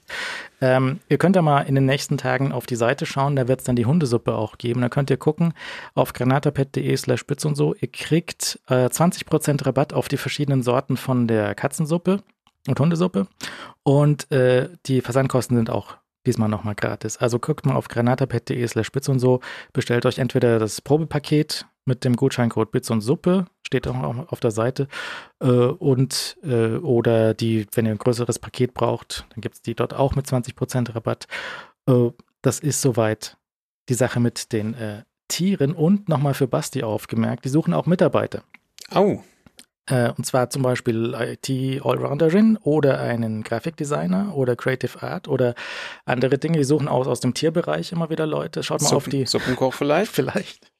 Schaut euch mal an, was die ähm, hier in Bayern für äh, Mitarbeiter suchen. Äh, auf der granatapet.de könnt ihr mal schauen, die suchen auch immer Mitarbeiter, IT und Tiere und andere Dinge. Schaut aber schaut einfach mal bei. Herzlichen Dank, Granatapet, für die Unterstützung. Ähm, ganz kurz nur. Die Twitter-Shitshow. Ganz kurz. Sehr lustig, ja? seit der letzten Sendung, ich, ich habe ja nicht gedacht, dass es. Ich hatte ja auch so, sagen wir mal, vor drei Wochen habe ich gedacht, naja, das wird was, es wird schon schief gehen. Aber ich habe mich da so auf, auf Monate von Unsinn eingestellt, Mhm. bis das mal so, so, so ein Bodensatz erreicht. Aber das ist ja, Ja. einfach so wie so ein, so ein Flugzeug, wo beide Flügel weg sind. Ja, es ist einfach wirklich- nur direkt in den Boden rein. Und äh, ich habe mir überlegt, so gab es schon mal so eine, so eine Tech-Geschichte, wo sich so eine Firma innerhalb von drei Wochen komplett selbst äh, auf den Kopf gestellt und abgeschafft hat? Oder Äh, nicht auf diese Art und Weise. also, also ernsthaft nicht. Also irgendwie, dass Firmen schnell untergehen, okay, aber, aber nicht, dass irgendwie jemand sie aufkauft und, und die Person auch noch, die, die sie gekauft hat, dafür verantwortlich ist, dass diese Firma dann untergeht. Das Problem ist nur, dass die Person, die sie gekauft hat, überhaupt das nicht realisiert, weil er einfach in seiner eigenen verdammten Welt unterwegs ist.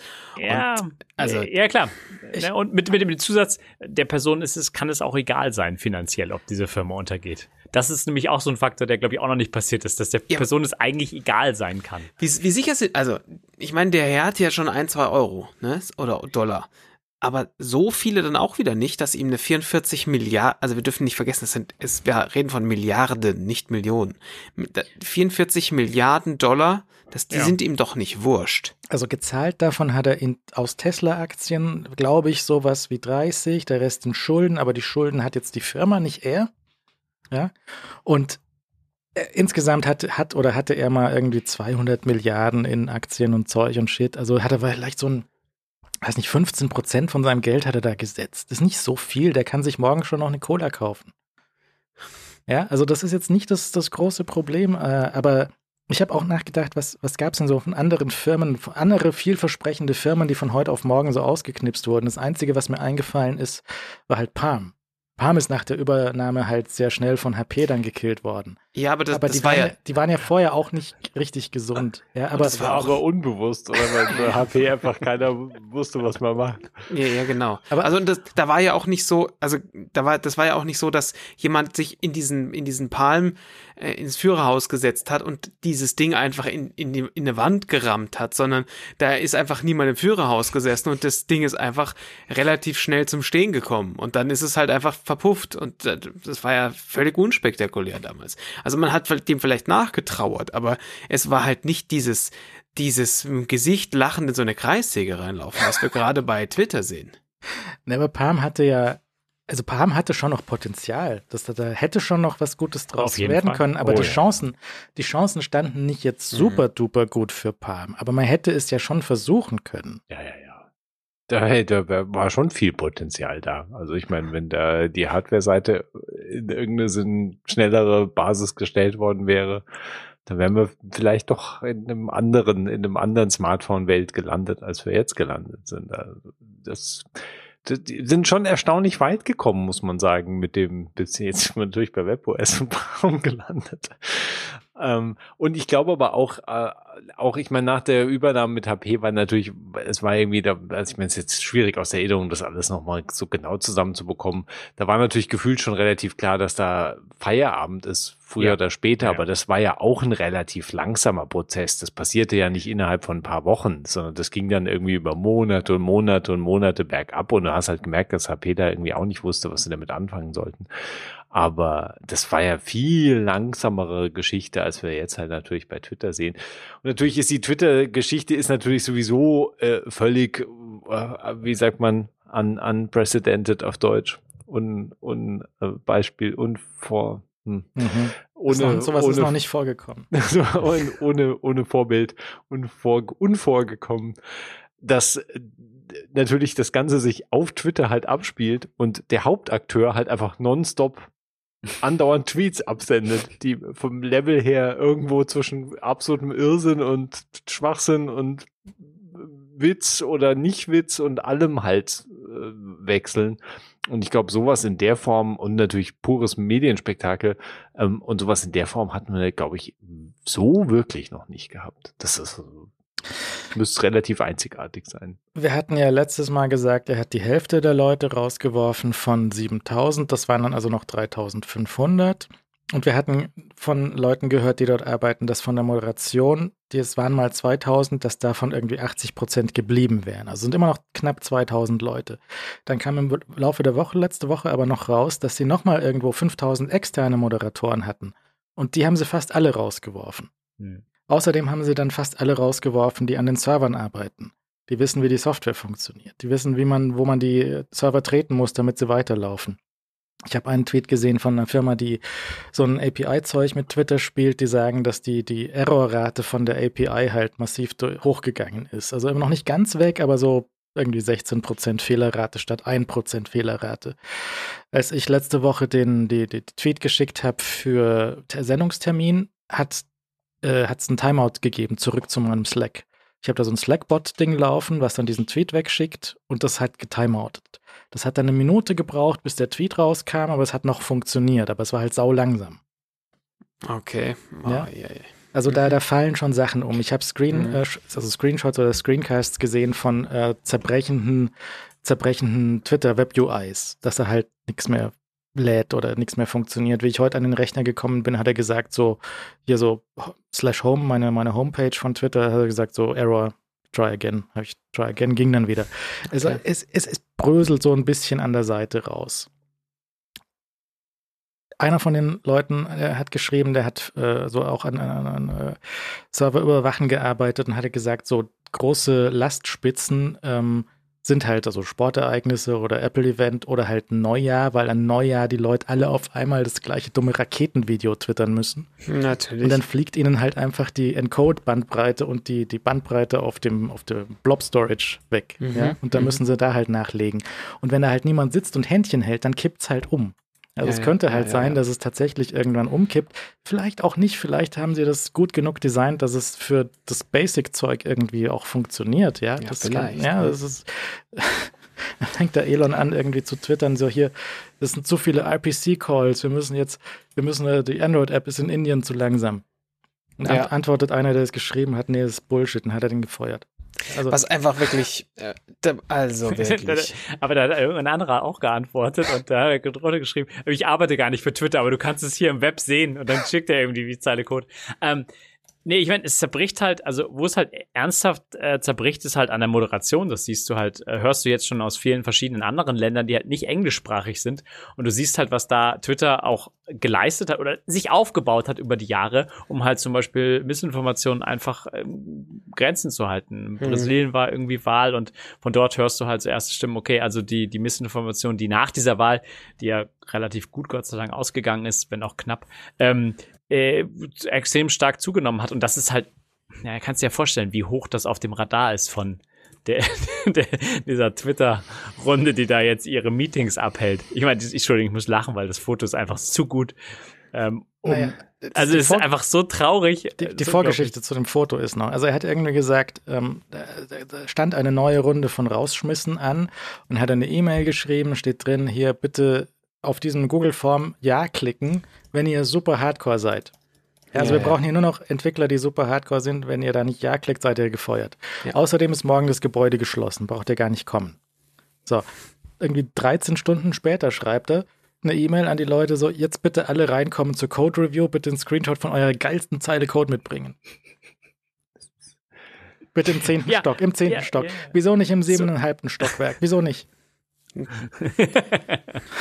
Ach so meinst du, ja. Ähm, Auf jeden Fall sind dann Leute offensichtlich angekommen und haben ihm mal erklärt, wie das, wie das funktioniert. Haben ihm hier so ein, so ein äh, Blockdiagramm aufgemalt, wie Twitter intern funktioniert. Ne? Da kommt der Tweet rein, da ist die App, GraphQL, da ist eine API, da ist ein Timeline-Mixer, hier, da werden Ads reingemixt und eine Timeline und ein Onboarding und Shit. Und ist das das, was er unter einer Code-Review versteht, dass sie immer sagen, wie die Scheiße überhaupt funktioniert? Also ich glaube ja, also der Typ ist doch wirklich von sich selber überzeugt, dass er der Messias ist, dass er der Code-Messias ist, dass er der Code-Messias ist und dass er der Messias ist, der Dinge in die, ins Weltall schießt. So, was seine, seine Vermutung ist doch wahrscheinlich, dass er sich jetzt da reinsetzt, die Leute ihm erklären, wie das Ding funktioniert. Und er sagt, ja, das ist doch der offensichtliche Fehler ist das. Wenn wir hier den Strich rausnehmen, ähm, dann können wir folgende Sachen einsparen und dann läuft das alles viel schneller, weil er da, also, der schält doch seine Gurke vorm Spiegel, ne? Und deswegen. Hm. ich, also, ich glaube, es war sehr lustig, aber lass mich nochmal drüber nachdenken. Denkt einfach nochmal drüber nach. Also, es gibt einfach Arten von Witze, für die ich hier zuständig bin. Und ähm, das, deswegen macht er doch so einen Scheiß. Weil, also ganz im Ernst, da, da sitzen Leute, der ist sicher nicht auf den Kopf gefallen oder nicht, also nicht so oft und nicht so hart, aber da sitzen Leute, die einfach bessere Software-Engineers sind als er. Und das kriegt er aber, glaube ich, nicht gepasst. Ja, mittlerweile denke ich, dass er es bewusst gegen die Wand fährt. Also ernsthaft. Was, hat, er denn, was hat er denn ab, davon? Ja, aber es ist doch nichts mehr zu erklären. Es ist doch wirklich nichts mehr zu erklären. Du kannst ja, und das ist echt, es ist echt so traurig, dass man sich jetzt irgendwie die Gedanken darum macht, weil, also die, die, die, die direkteste Erklärung ist, der fährt es bewusst gegen die Wand, die ganze Geschichte. Weil, also was da an Absurdität einfach, ich meine, es ist halt ein Medienspektakel, das muss man ihm lassen. Also es, es, über Twitter, du kannst ja auch kein, nichts mehr über anderes sprechen auf Twitter. Also Twitter hat nur Thema Twitter an Ja, sich. So, ja. das ist ja, alles andere ist ja, ist ja gegessen. Naja, dann ist hier das. Ich, ich fand das, das, äh, das äh, Bild von der Geiselhaft ganz ähm, charmant, weil die Leute, die auf diesem Formular jetzt Ja klicken mussten, sind ja möglicherweise die, deren Visa, diesen, deren Visum dort dran hängt. Ne? Wenn, Ja, du, ja. wenn du irgendwie Einwanderer bist und dein Visum hängt dran, dass du so viele Jahre bei einer Firma angestellt bist oder auch andere Sachen in den USA, hängt ja die Krankenversicherung mit dran. Ja. So Geschichten von Frauen, die jetzt irgendwie schwanger sind und dann halt das Geld brauchen von der Versicherung für die Geburt, weil die halt ansonsten ta- Zehntausende von Dollar dort kostet. Ja, Ja. solche Mhm. Sachen, die halt nicht, Leute, die jetzt da arbeiten und nicht, nicht Nein klicken können, weil sie darauf angewiesen sind. Und wirst du halt von dem Schorsch da irgendwie reinbestellt um ein Uhr nachts und musst dann noch für das Foto lächeln. Das ist ja fast so schlimm, also so, so kurz weniger schlimm als das, was vom Zuckerberg, dieses Gruppenselfie dort passiert ist vor ein paar Monaten. Nicht sicher, ob es weniger schlimm ist. Aber es ist halt auf einer ganz anderen, auf einem anderen Cringe und, und äh, ähm, Menschenverachtungslevel. aber schon ganz weit oben auch, ne? Und Ja, ja, ja. ich meine, wie viele, da sind ja noch tausende Mitarbeiter. Da hat er sich jetzt aber da irgendwie 20 reinbestellt, um sich auf dem Whiteboard erklären zu lassen, wie die Bude läuft. Mhm. Also es stimmt doch nichts. Nein, um Gottes Willen, natürlich stimmt da nichts. Das aber, da, ja, überrascht mich jetzt nicht. Weiß nicht, wie es euch geht, aber ja. Naja, Ich also mein, das, so, so ein CEO, also den Job könnte ich auch machen, glaube ich. Also so, so viel Feier, äh, Fe- Feuer irgendwie zündeln an, also es ist faszinierend. Ich meine, macht er, macht er, arbeitet er noch für die anderen Firmen? Also ja, ist ja. ist eine ernsthafte Frage. Also ich meine, hat er noch was anderes zu tun oder verbringt er so gerade seine Zeit? Ist, Nee, nee, ähm, das, ähm, wenn, wenn man kann ja so durchgucken, der twittert ja, hm, antwortet irgendwelchen Leuten auf Twitter irgendwelche Sachen und wenn die fragen, hey, machst du noch bei Tesla was? Dann antwortet er, ja, ja, ich habe gestern irgendwie mich um Lack gekümmert oder so. Bastis gleich. Dann war er noch, Kann er mal rumkommen. dann war er noch ähm, am Donnerstag oder sowas, glaube ich, war er noch in einem äh, vor Gericht in Delaware wegen irgendwelcher Aktiengeschichten mit Tesla und so. Ja, also Ja. der, der hat ja noch mehr zu tun. Der hat ja auch echt viel zu tun. Und jetzt ist, also ich würde keine von den, also drei Firmen, also von, von Ja. SpaceX und von Tesla und von Twitter auf einmal zu führen, dass das, ich meine, der Jack, der hat ja schon mit, mit ähm, Square. Square und, und Twitter schon genug ge- zu, zu viel zu tun gehabt, aber der, der Tesla und der Starlink und der SpaceX, der hat ja hat durchaus noch was zu tun. Und ich meine, Ja, aber es ist faszinierend, wie man so gar keinen Plan haben kann. Also wie man scheinbar ernsthaft einfach nur spontan Entscheidungen fällen kann, die einfach alle nach hinten losgehen, weil ähm, da ist ja überhaupt keine, keine, keine, keine Linie zu erkennen oder irgendeine Art von Idee oder so. Also ist einfach äh, null, mit null Planung einfach reingestolpert. Und ich meine, ja, also mittlerweile, ich bin auch ein bisschen emotionsloser mittlerweile. Also es, ist, es war, war schon irgendwie nett auf Twitter. Und ähm, ich persönlich, ich, ich schaue mich jetzt gerade echt nirgendwo anders um. Vielleicht ist einfach so eine Zeit gewesen, ein paar gute Twitter-Jahre. Und vielleicht hat es mit dem, mit dem Microblogging irgendwie auch seine Zeit gefunden. Aber ähm, ja, ich, ich war am Anfang noch emotionaler, hang ich da so noch mit. Aber jetzt ist es irgendwie, es ist ein bisschen traurig, muss man alles sagen. So, ist ein bisschen, wenn das so zu Ende geht. ich Oder scheinbar, ich weiß, also man, weiß nicht, wie das, wie das ist das das Ende. Also ich meine, ähm, so, so choose the form of your destructor. Ja, und dann steht Elon da. es geht ja, also ich, ich glaube ja nicht, dass es wirklich so zu Ende ist. Ich, ich glaube ja wirklich nicht dran, dass es irgendwann kaputt geht, sondern ich glaube, es ist eher so eine Belanglosigkeit abdriftet. Und wenn man jetzt so Charaktere zurückholt, die einfach ähm, nach vielen, nach vielem Ringen und nach vielem Kampf einfach von dieser Plattform geworfen wurden, ähm, wenn man die jetzt irgendwie zurückholt und das ist halt einfach alles ist nicht, nicht, nicht schön, ist nicht sympathisch und ähm, das ist vielleicht, am, Ja. viele Leute haben das vielleicht schon bei der Übernahme erkannt. Vielleicht äh, war ich, äh, ich glaube, ich bin da relativ naiv reingestolpert und dachte mir, okay, wie, wie viel Schaden kann man für seine dritte Company, die man führen will, anrichten? Scheinbar sehr viel. Einfach. Ja. Und ähm, ich meine, also es ist, ich sehe irgendwie keinerlei ähm, ähm, Entwicklung, die, die Twitter hilft im Fortbestehen. Weil das ist also als eine Showbühne, ja. die, also das führt ja, das führt ja nirgendwo hin. Also ich meine, zu, zu twittern hier, ähm, kommt mal alle rein irgendwie in drei Stunden und wenn ihr irgendwo anders wohnt, dann nimmt doch einen Flieger. Irgendwie äh, müssen wir hier Code Review machen oder müssen irgendwelche Whiteboards aufstellen. Das ist ja alles unglaublich nicht zielführend. Und, und das einzige, das Ding ist ja, du hast ja das Personal, die einzige, aus was besteht denn Twitter? So ein bisschen Technik und dann sind da viele Leute involviert. Und vielleicht waren es zu viele Leute oder ganz sicher waren es zu viele Leute, aber jetzt hast du die rausgeworfen, die die es eh nicht mehr äh, ja auch nötig hatten, da zu arbeiten, weil da gibt es natürlich auch eine ganze Menge von Leuten, die einfach so gut waren, dass sie auch woanders unterkommen. Selbst in dieser recht kritischen Zeit, Leute, die sehr viel Geld verdient haben, die gesagt haben, okay, ich kann mir jetzt auch erstmal was Neues suchen. Und dann hast du Leute natürlich, die ähm, die sehr wenig, äh, also äh, Arbeitsleistung dann nur noch erbringen können, weil sie auch total demotiviert sind. Weil wenn du, wenn du so mit Leuten umgehst und die so feuerst, äh, oder halt ähm, oder andere Leute feuerst, dann so, so das ist ein Arbeitsklima, das du da schaffst, da bist du ja komplett demotiviert, da irgendwas zu leisten, oder? Also so interpretiere ich auch dieses Foto, ähm, was da publiziert wurde. Deswegen, ich sehe da keinen kein Vor, ehrlich gesagt. Es kann ja auch noch auf anderen ähm, Fronten irgendwie schief laufen. Also eine Geschichte, die ich ganz schön fand, ist, ist jemand, der hat geschrieben, dadurch, dass sie, dass er jetzt die äh, seine GDPR-Officers in Europa gefeuert hat. Ja in Irland. Kann es sein, dass er halt jetzt in der ganzen EU nicht mehr compliant ist zur GDPR? Und es mhm. könnte sein, dass jetzt die einzelnen Länder ihn dafür hochnehmen, wenn er trotzdem ja. Twitter in Europa weiterhin be bereitstellt. Und in der Summe kann das halt so richtig, richtig teuer werden, wenn ja. jedes Land einzeln ihn jetzt hochnimmt, weil er nicht mehr GDPR-compliant ist und keinen Ansprechpartner für Datenschutzbeauftragten in Irland hat. Ja. Ja. Und falls das stimmen sollte, falls sie ihn da hochnehmen wollen, dann können sie das jetzt halt. Dann hat er sich halt auch angreifbar gemacht durch sowas.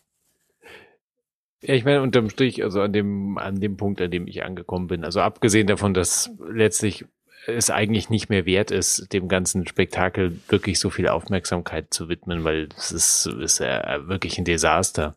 Unterm Strich ähm, ist einfach der Punkt, dass man ja jetzt an, an, wir jetzt an einer Stelle angekommen sind, an der man eigentlich nur noch hoffen kann, dass er wirklich Twitter ernsthaft komplett gegen die Wand fährt und das ganze Ding einfach implodiert oder explodiert ähm, in der einen oder anderen Form.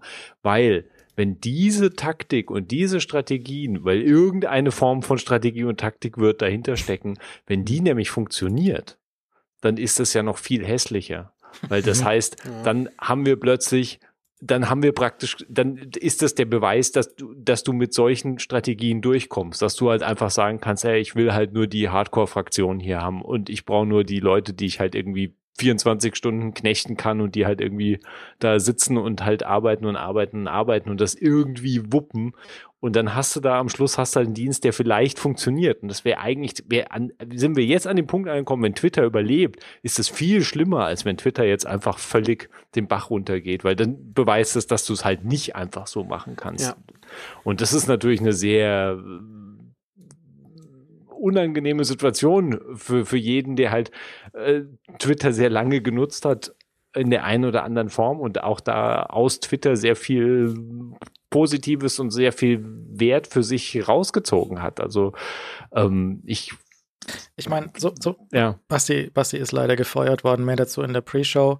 Aber was du jetzt an, auf Twitter an Jobangeboten gesehen hast, ja? Ja, das ist, also ich weine dem, ich, ich weine ihm ja jetzt schon nach, ne? Also ich habe es dir letztes Mal schon gesagt, wie viel, wie viel Herzblut für mich an diesem Twitter hängt, weil da ernsthafte Freundschaften entstanden sind. Und jetzt schon wieder.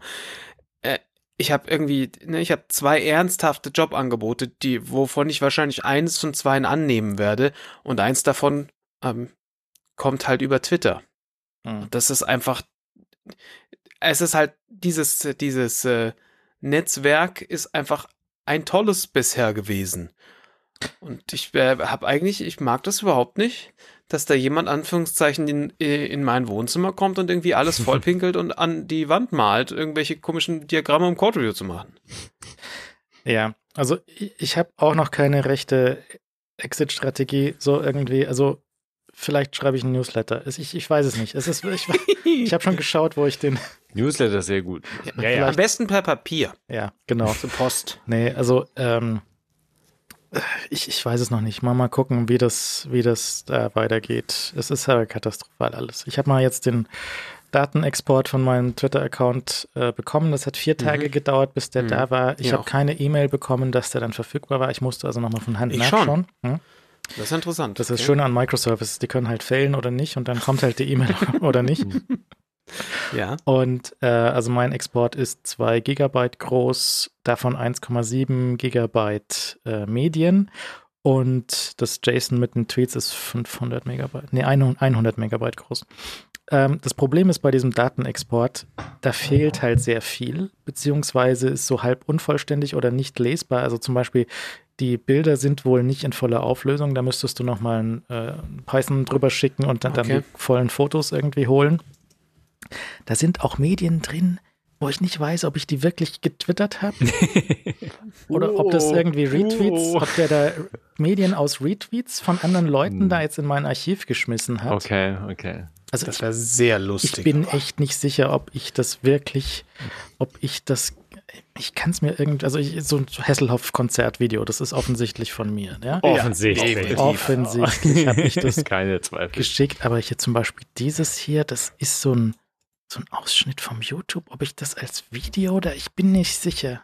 Ich bin nicht sicher, ob das wirklich, wirklich, da ist der Basti, da ist der Zuckerberg auf, der, auf dem Wakeboard mit, mhm, mit der mhm. Flagge und so. Ja, das warst schon du. Das war das ich das? Ja, hundertprozentig. Aber das mit der Katze war ich nicht. Doch, doch. Katze, hundertprozentig. Katze in Jurassic Park, echt? Ja. Ja, ja. ja. ja.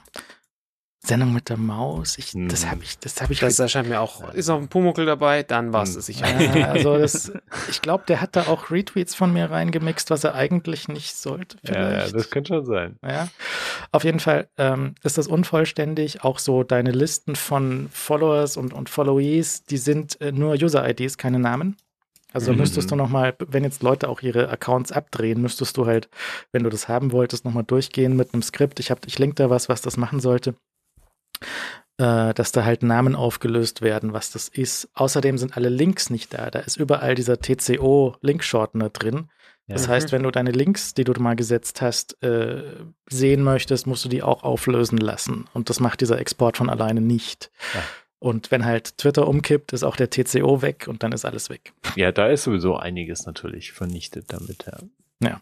Also das äh, deswegen bitte, wenn ihr das äh, für euch wichtig ist, da nochmal diesen Export laufen lassen und hoffen, dass er den noch aufgelöst bekommt. Mhm. Naja, also schauen wir mal, was da, wie das, wie das unrühmlich zu Ende geht oder auch nicht. Aber es ist schon äh, unerwartet flott, wie ich hätte es nicht gedacht, dass das so, mhm. so flott den Berg runtergeht. Schauen wir mal. Vielleicht schafft es ja der dumme, äh, die dumme WM, das Ding umzuschmeißen.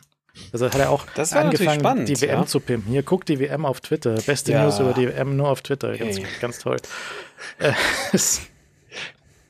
ja. Also, ich meine, die, die größte Comedy in sich selber war ja irgendwie dann doch sein, sein Trump-Vote, ähm, den er ja dann als Trump reinstated nach einer Wahl, mhm. die Trump gewonnen hat. Äh, so irgendwie die, die Comedy in sich, äh, die, die ergibt sich vielleicht, ne, wenn man kurz über die letzte Wahl nachdenkt und Trump sie immer noch nicht akzeptiert hat. Und da, also, naja. Naja. Schauen wir mal. Äh, ich war an der Packstation. Packstation hat gesagt, ich bin außer Betrieb. Mhm. Das ist ja nichts Neues, aber ich habe diesen Bildschirm ja noch nicht gesehen, der war, der war zumindest lustig. Da steht drauf, ähm, also das, das Wallpaper von der Packstation ist so in DHL-Design und sagt, Entschuldigung, dieser Automat ist außer Betrieb. Okay. Mhm. Und dann ist drüber so ein Windows-Dialog äh, eingeblendet. Bitte drücken Sie zu Entsperren, Steuerung Alt entfernen oder klicken Sie auf die Schaltfläche Windows-Sicherheit. Okay. Dann habe ich an DHL geschrieben, wo ich die Tastatur einstecken muss, dann haben sie nicht geantwortet. Das, das ist Comedy nicht erlaubt. ja, ja, ja, ja. Mhm. Naja, dann bin ich einen, einen Kaff weitergefahren zur nächsten Packstation. Äh, um, und ich war, ich war vorher schon bei einer, die war voll, dann war ich bei der, die war kaputt, dann bin ich zur nächsten gefahren. Und das ist eine von den neuen ohne Computer dran, sondern die bedienst du nur mit deiner App oh, auf dem Telefon. Okay, das habe ich auch noch nicht gesehen. Das sind so Packstationen, da fehlt einfach dieser Computer. Das ist einfach nur so eine Wand von Türen. Mhm. Und okay. dann nimmst du deine DHL-App, die war auf dem neuen Telefon noch nicht eingeloggt. Dann sagt das Ding, ja, um dich hier einzuloggen, ähm, scannst du jetzt den QR-Code von deinem alten Telefon. Mhm. Uh. Geht nicht, habe ich nicht. Also Passwort ja. zurücksetzen, dann sagt er, ja, wenn du jetzt Pakete annehmen willst, dann musst du auf jeden Fall entweder einen Brief haben. Den Brief, den hast du ja noch. So richtig? Nein, habe ich natürlich nicht. Mhm. Aber ich wollte auch ein Paket verschicken. Okay, also zum, ja. zum Annehmen musst du nochmal einen Brief bekommen oder ein altes Telefon scannen oder so. Und äh, für Verschicken geht's aber, musst du dich auch einloggen, da musste ich nochmal ein Passwort zurücksetzen. Dann stand ich im Dunkeln auf einem Rewe-Parkplatz und habe dann mein Passwort zurückgesetzt. So gehört sich das. Und habe dann äh, geklickt, so hier, ähm, ich möchte jetzt was verschicken, mach mal eine Tür auf. Dann sagt er, scan mal dein Paket, dann scannst du deine Paketnummer mit, dem, mit der Kamera von deinem Telefon. Dann sagst du hier bitte Türchen aufmachen, dann macht er das Türchen auf und das war die große Größe. Das war also das größte, größte Türchen, was es gab. Mhm. Mhm. Dann stehe ich mit diesem Paket, was so groß ist wie, wie so ein Staubsauger ungefähr. Ja, das ist so der Größenvergleich. Wie eine Werkzeugkiste oder wie ein Staubsauger. Wie ein ja. Staubsauger. Mhm. Also habe ich mein Telefon gesperrt, in die Hosentasche gesteckt, habe das Paket in diese Tür reingesteckt, habe die Tür zugemacht, mache mein Telefon wieder auf, sagt das Telefon, machen Sie mal die Tür zu. Okay. Weil offensichtlich spricht das Ding mit Bluetooth mit deinem Telefon. Und wenn das mhm. Telefon gelockt ist, dann merkt es nicht, wenn die Tür geschlossen wird. Okay. Okay. Mhm. Also habe ich gesagt, äh, bitte anderes Fach. Dann hat er die Tür nochmal aufgemacht, dann habe ich noch ein Paket rausgenommen, habe ich die Tür nochmal zugemacht. Dann habe okay. ich gesagt, mach mal nochmal die Tür auf. Dann hat er die gleiche Tür nochmal aufgemacht, dann habe ich es reingeworfen, das Telefon nicht gelockt, die Tür zugemacht und dann hat er es kapiert. Ah, dann war es gut. Ist ja erstaunlich, dass er die nochmal aufgemacht hat. ja. Also ich meine, kann man jetzt nicht irgendwie automatisch von ausgehen, dass das so funktioniert. Ja. Also ich verstehe, was sie da machen. Sie wollen sich diese Computer sparen und diese Touchscreens sparen und das ganze Scanner und Zeug und Maintenance von den Dingern und das auf die Telefone verlagern, finde ich grundsätzlich auch okay. Aber wenn halt das iPhone kein Bluetooth empfängt, wenn die App schläft, ja. Das ist halt schlecht. Da kann vielleicht auch DHL jetzt nichts dafür, dass das iPhone schläft, aber sie ja, könnten ja, das ja. testen und sehen, dass wenn man ein sehr großes Paket hat und das Telefon nicht mit seiner dritten Hand halten kann, dass man dann halt vielleicht die Klappe nochmal, äh, dass, dass, dass, mhm. dass, die, dass die Station nochmal schickt, ich habe die Klappe zugemacht. Das wäre smart, ja.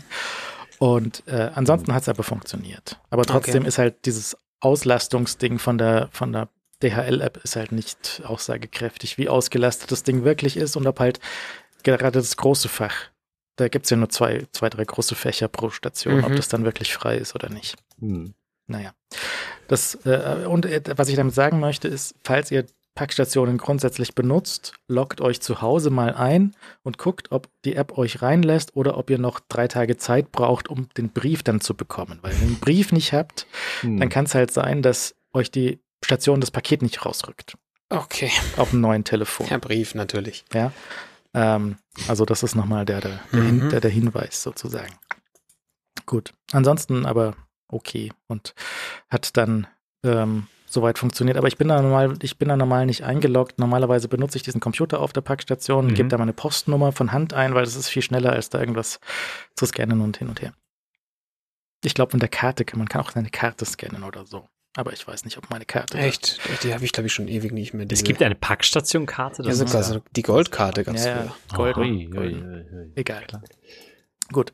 Bits und so kommt halt auch mit freier Unterstützung von Jimdo, wenn ihr eine Website braucht. Ihr oder eure bekannten Verwandten, da geht ihr auf go.jimdo.com slash bits und so. Schaut euch an, was sie dort für Pakete haben, mit und ohne Shop, mit Blog, mit, ich habe gehört, man verlagert sein Geschäft jetzt wieder zurück ins Web, weg von dem Social Media Zeug. Man kann ja noch einen Link schicken, weißt du, man kann ja so irgendwie sein Instagram oder irgendwas dort reinkleben und mhm. so. Twitter braucht man nicht mehr reinkleben, das ist in Ordnung jetzt, das kann man dann lassen. ja. Aber äh, wenn man einfach für äh, kleine Firmen, für Läden, für äh, wenn man vielleicht was zu verkaufen hat, einen kleinen Shop braucht, dann ist das dort alles integriert.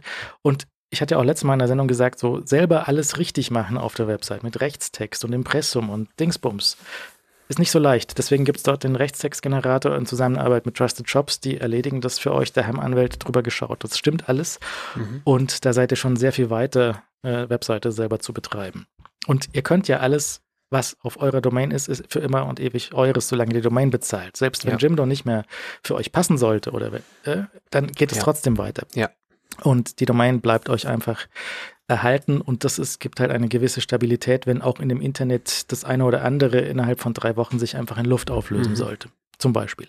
Also geht mal auf go.jimdo.com slash und so, schaut euch an die Pakete, die sie dort haben und schaut euch an, was ihr da vielleicht auch für eure Verwandten und Bekannten findet. Wenn die mal eine, endlich eine ordentliche Website brauchen, könnt ihr die einfach in Form eines äh, Bits und so Gutscheins unter den Baum legen und sagen, hier mach mal und hör mir auf mit dieser Flash-Webseite. Also wenn es die noch gibt, dann wirklich direkt aber noch den Ort. Nicht einen Christbaum aufstellen, einen Watschenbaum aufstellen. Gut, herzlichen Dank an Jimdo für die Unterstützung. So, Alex, was gibt's? Äh, an Pix gibt es diese Woche mhm. äh, eine Frage, die ich an mich selbst hatte, weil ich musste letztes Wochenende diese unsäglichen OGG-Dateien ähm, umkodieren. Und ähm, was macht man, wenn man äh, eine absucht, die ähm, die Audiofiles umkodiert? Äh, man schreibt in seinen Blog, ähm, dass es keine vernünftige Software gibt, äh, die sowas macht. Und ähm, dann kommen natürlich die Leute, die gute und hilfreiche Tipps haben. Mhm. Äh, das ist eine äh, sehr gute Strategie, die auch hier diesmal wieder zum Erfolg führte, ähm, weil mir ernsthaft, äh, ich habe ernsthaft übersehen, dass es Permute gibt. Ähm, es gibt, wenn du so Medienkonverter suchst auf macOS, da gibt es so viel Schrottsoftware, das, das ist e-, ernsthaft faszinierend. Also ähm, diese Kategorie ist so unterbesetzt, aber es gibt einen ernsthaft guten Vertreter, den ich natürlich vergessen hatte, und das ist das besagte Permute. Ähm, macht auch Videokonvertierung, macht auch äh, was mit Bildern und PDFs mittlerweile. Aber wenn du so Audiodateien hast und du möchtest die einfach schnell umkonvertieren und nicht irgendwie schneiden, nichts irgendwie wild machen, dann gibt es diese 15 Dollar sind es, mhm. glaube ich, äh, Software, die seit Ewigkeiten besteht, ist vom gleichen Entwickler, der auch Downy macht, die so YouTube-Videos runterlädt beispielsweise. Ähm, ist eine äh, sehr feine Mac-App, einfach so eine Mac-App, wie man sie ähm, erwartet. Und nicht diese grauenhafte Kategorie von den Medienkonverter besetzt, die einfach äh, echt, also sehr viel Scam äh, und wilde, komische Geschichten machen. Ich habe nicht viel, ich habe einfach nie Video um, äh, um zu konvertieren, aber Audio habe ich manchmal und ähm, das macht zum Beispiel auch sehr, sehr gut und da ist diese Software ganz toll drin. Ähm, von einem, von einem Indie-Entwickler, den man ohnehin mal unterstützen kann und Permute hatte ich jetzt in der Version 3 nicht und äh, deswegen sei die einfach hier mal kurz erwähnt. So, ich zeig's nochmal eben hier im Video. Ja, das wirfst du einfach. Also du kannst es natürlich alles im Terminal machen und FFmpeg und Konsorten, ähm, aber wenn du einfach eine Benutzeroberfläche haben möchtest und du möchtest einfach sagen, ich möchte das in einem unterschiedlichen, also in, auch in mehreren Formaten beispielsweise gleichzeitig ausgeben, ja, ähm, dann kann, kann das, das die App einfach äh, problemlos einstellen. Du kannst natürlich Video in, äh, für entsprechende Geräte umwandeln, etc. Mein Fall war Audio und der hat einfach diese OGG-Dateien gefressen und MP3s draus gemacht. Ich konnte mir aussuchen, wie, ja, wie viel Bits diese, äh, wie viel da drin stecken soll an Qualität. Und dann kannst du den Ordner aussuchen und dann macht er natürlich auch irgendwelche, äh, du kannst die, also solche Konvertierungsjobs, die kannst du auch, wenn die länger dauern, kannst du ja auch über Nacht anstoßen. Also der hat auch so ein Sketch, also so ein, wie sagt man, so ein Timer drinne, wo dann irgendwie, wenn der Computer dann nicht ausgelastet werden soll, unter dem Tag, dann kann das durch die Nacht laufen etc. Also es ist einfach so ein bisschen schöne, äh, verständliche UI, um dieses Problem ja, der Umwandlung von Dateien in andere Formate. Gut, ich link das. Ähm, wenn ihr letztes Mal Alex mit äh, im, im GTO-Outfit nicht gesehen habe. Zum G einen GTO, ja. ja. Grand Theft Olma. Ja. Zum, zum einen war natürlich, äh, das, das Foto war dann auf, auf Twitter gelinkt. Das ich, muss ich mir was Neues überlegen, möglicherweise. Mit den ganzen Sachen, die du in der Show zeigst, musst du dir was Neues überlegen. Ja, Weil oft ist es dein ja, Twitter-Stream, der hier der thematisch durchläuft. Ich bin mit dieser Situation unzufrieden. Das ist wirklich korrekt. Zum anderen könnt ihr auf äh, YouTube ganz viele Ausschnitte sehen ähm, von, von der Sendung, jeweils zum Beispiel auch den, den GTO von, von letzten Mal. Oder ihr schaut heute die ganze Sendung auf Video an, weil Alex einfach das Outfit angezogen hat. Genau. Ja, ich habe ja. thematisch einfach mal gekleidet dafür. Ja, da kommt ähm. noch nicht mal die AI ran. das war Alex selbst gemacht. hier für seine Klamotten. Es ist verdammt kalt in diesem Land. Ich habe mir mal eine Mütze aufgesetzt. Warte mal, nächste Woche wieder. Mütze. Ach ja. Ja, gut. Ähm, genau. Äh, das, äh, das ist natürlich auch so eine Scheiße, wenn jetzt Twitter umkippen sollte. Ich habe ja auch oft dann dieses Foto in den Shownotes gelinkt von meinem Twitter runter. Mhm. Das ist einfach, wenn du es nicht auf deiner Domain hast, es ist halt tot. Ja, ja, es ja, ist einfach weg.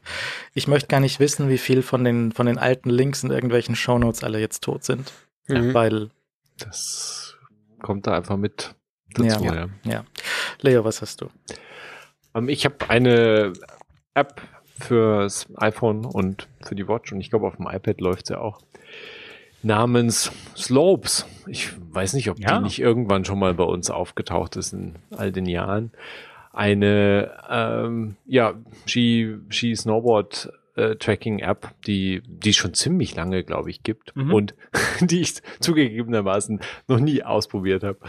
Ähm, aber die ich immer gerne ausprobieren würde, wenn ich äh, Ski und Snowboard fahren würde, in der Form, dass ich tatsächlich äh, sinnvoll und heil den Berg runterfahren fahren, äh, könnte. Aber das ist jetzt so ein bisschen, als würdest du sagen, du würdest unheimlich gern die Ultra mal zum Tauchen äh, ausprobieren, exakt, aber du kannst exakt. nicht schwimmen. Die, äh, die, ist einfach aspirational. Ja? Die, die App ist für mich, wow. Das, das ist, wo ich so denke, okay, wenn ich, wenn ich so Ski oder Snowboard fahren würde, ohne dabei zu crashen, dann würde ich diese App mal ausprobieren.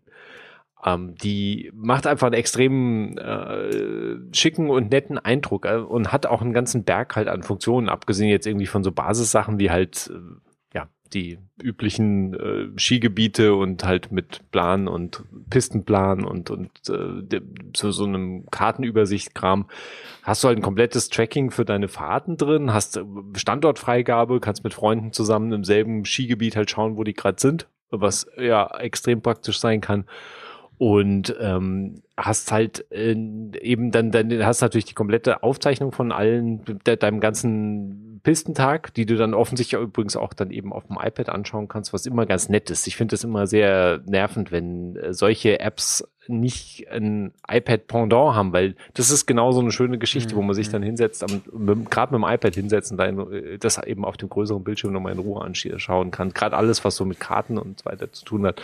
Deshalb ist eigentlich auch eine Schande, dass zum Beispiel Strava keine sinnvolle iPad-App hat. Also das sind solche Sachen, das sind verschenkte Chancen unterm Strich. Und ähm, ich glaube, die Apple Watch App äh, sieht, sieht zumindest ganz nett aus. Ich vermute, dass die auch durchaus was taugt ähm, für diese Geschichten.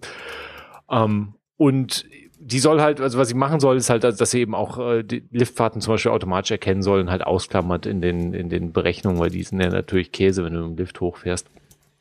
Äh, du, kann, du kannst auch, ähm, ich glaube, du kannst auch deine eigenen Fußskitouren kannst du auch äh, tracken, also auch außerhalb von Pisten. Dann hast du natürlich einfach, ähm, weiß nicht genau, kann wie die dann auf der Karte. Fußskitouren sind? naja, also wenn du halt nicht auf der Piste bist, sondern äh, halt frei dich bewegst. Okay. Mit Skiern also an Skitouren den Füßen. Ja. ja. Fuß, Fußski. Ja, ich war nicht ganz sicher, ob ich das richtig verstanden habe. Aber ja. ja, also einfach außerhalb, außerhalb vom Skigebiet, außerhalb von einer normalen Piste scheint auch möglich zu sein, zumindest von der App hervorgesehen mhm. zu sein. Ich weiß nicht, wo da die, die Grenzen sind, weil auch das ist etwas, was ich sehr gerne machen würde. Aber in, in äh, Anbetracht der Sache, dass ich wahrscheinlich den Berg hochkomme, aber nicht mehr runter, ähm, ich mir das äh, erspare. Also das mögen Leute ausprobieren, die eben auch mit Skiern wieder den Berg runterkommen. Äh, insgesamt macht Slopes einfach einen guten, macht einfach auf mich so, das ist, es gibt so ein paar Apps, wo ich immer denke, mhm. die, die sind auf so bestimmte Tätigkeiten ja. halt ausgerichtet oder machen bestimmte Sachen, die man vielleicht nicht spezifisch braucht, aber es ist so eine App, wo du denkst, okay, das ist genau die App, die ich benutzen würde dafür. Es ist nur die falsche Tätigkeit. Ich, ich kann diese, ich, ja, oder halt nur zeitlich begrenzt, logischerweise, ja. ne? Weil halt ja, ja, genau, ich mein, so. Klar, Slopes ist natürlich, ja, logisch natürlich, wenn du ja. irgendwie Saison hast, weil je nachdem, wo du natürlich wohnst, hast du vielleicht auch, hast halt auch vielleicht Chancen, sehr viel von der Saison halt zu haben. Ähm, ja, äh, genau, Live-Activities sind natürlich inzwischen auch integriert. Da ist es mir auch gerade noch mal beim Weg gelaufen mit den Live-Aktivitäten, weil du da halt auch hast halt einfach deine, ja, dein Fortschrittsroutenzeug hast halt einfach da als kleine Live-Aktivität drin. Ist halt einfach nett. Das sind einfach Kleinigkeiten, diese, ja, die sich mit dranhängen. Ich meine, man stellt sich doch dann ernster vor, weil der Entwickler, der macht es halt auch so wie, wie so ein Indie-Entwickler halt ist. Halt jede ja. neue Feature vom Betriebssystem ja, genau. kommt halt, kommt halt in diese ab und deswegen ist sie halt oft ja. gefeatures und so weiter. Aber wie, ähm, geil wäre das dann, wenn man so eine Skitour so mit Leuten macht und dann sitzt man ernsthaft abends zusammen und schaut sich deine Tour in AR auf diesem Tisch an. Was diese App kann, ja, aber das ist ah, halt, ja, ja. das wäre lustig, ja. Wie, wie du sagst, das ist halt irgendwas, was inspiriert vielleicht ähm, wenn es irgendwann mal vorkommen sollte. Ja. Ähm, also die, die, ich, ich glaube ernsthaft auch, die ist sehr cool, aber ich habe sie auch noch nicht ausprobiert. ähm, weil, aber du, du kommen wirst ja wenigstens den Berg runterkommen. Ja, ja, definitiv. Aber äh, da bin ich in den letzten Jahren auch nicht oft. Ich, mein, ich habe den letzten, wir waren letztes Jahr Skifahren, aber mit den Kindern. Das war so ein ganz kleiner Babyhügel. Ähm, mm. Das wäre ein bisschen ah, ein bisschen traurig gewesen, wenn ich die getrackt hätte da. Ja, aber vielleicht auch aber, lustig als Erinnerung. Ich mein. immer hoch runter so ein Babywerk. Ja, ja, gut. Ähm, Nee, das, und, das wäre, ja. das wäre, ich finde die echt mal geil auszuprobieren. Sie ist auch preislich, glaube ich, so, dass du sie halt für diese Skiurlaube mal buchen kannst, einfach. Du, ist Skiurlaub sowieso. Ich meine, ist so teuer, da ist auch egal, wenn ja, du da noch ein paar Euro für das Abo irgendwie rein, weil es ist echt egal. Also ich meine, an dem Punkt ist es wirklich egal, weil ja. ich meine, auf der Hütte irgendwie, wenn du da eine Brezeln isst, kannst du ja auch das Abo für ein Jahr wahrscheinlich kaufen. Also das ist, ist halt einfach, mhm. Äh, so ist es halt. Ich meine, ähm, und die haben natürlich auch ähm, von, von den Nutzern auch beigesteuert, halt äh, jeweils, also abgesehen von so Wetterprognose, wie viel Schneit's halt, haben sie halt auch ähm, gesammelt. Ich weiß halt nicht, wie gut die unterm Strich dann sind, bist natürlich sehr auf die Nutzer angewiesen, äh, aber halt zum Zustand von Piste und Schnee und so weiter, was halt natürlich eine ziemlich coole Information ist, wenn du da wirklich detaillierte Daten für hast äh, und ungefähr weißt, wie es da halt gerade aussieht. Gerade wenn es jetzt ein Skigebiet ist, was halt in Reichweite sein sollte und äh, wo man sich dann überlegen kann, ob man sich da hinbegibt oder halt nicht. Ja, also Slopes, ähm, mein un, ungetesteter Pick. blind, blind, blind Pick. Bisschen schade, weil Freund Markus hat gerade wütend seine äh, Apple Watch Ultra wieder verkauft.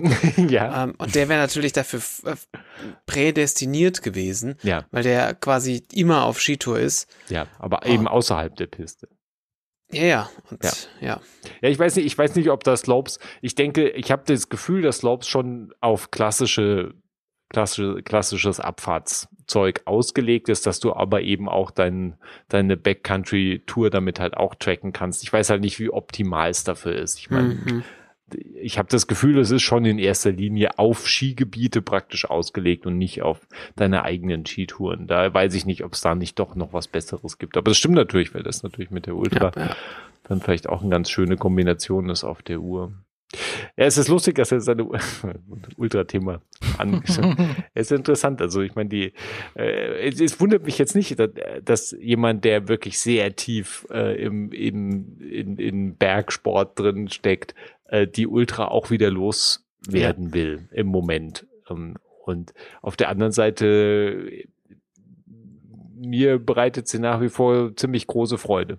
Also ja. in vielerlei Hinsicht, weil je nachdem aus welcher Perspektive du halt kommst, ich meine, es bleibt halt, es bleibt halt das alte Ding. Ja, aber die halt eigene Perspektive ist die richtige Perspektive, nicht wahr? Deswegen. Das ist natürlich, also, ist natürlich Voraussetzung. Ich habe meine Watch 7 jetzt sehr viel weniger an, weil ich Maskenface ID auf dem Telefon habe. Ah. Das oh, funktioniert okay. gut genug, dass ich sie für draußen und Zeug jetzt weniger brauche.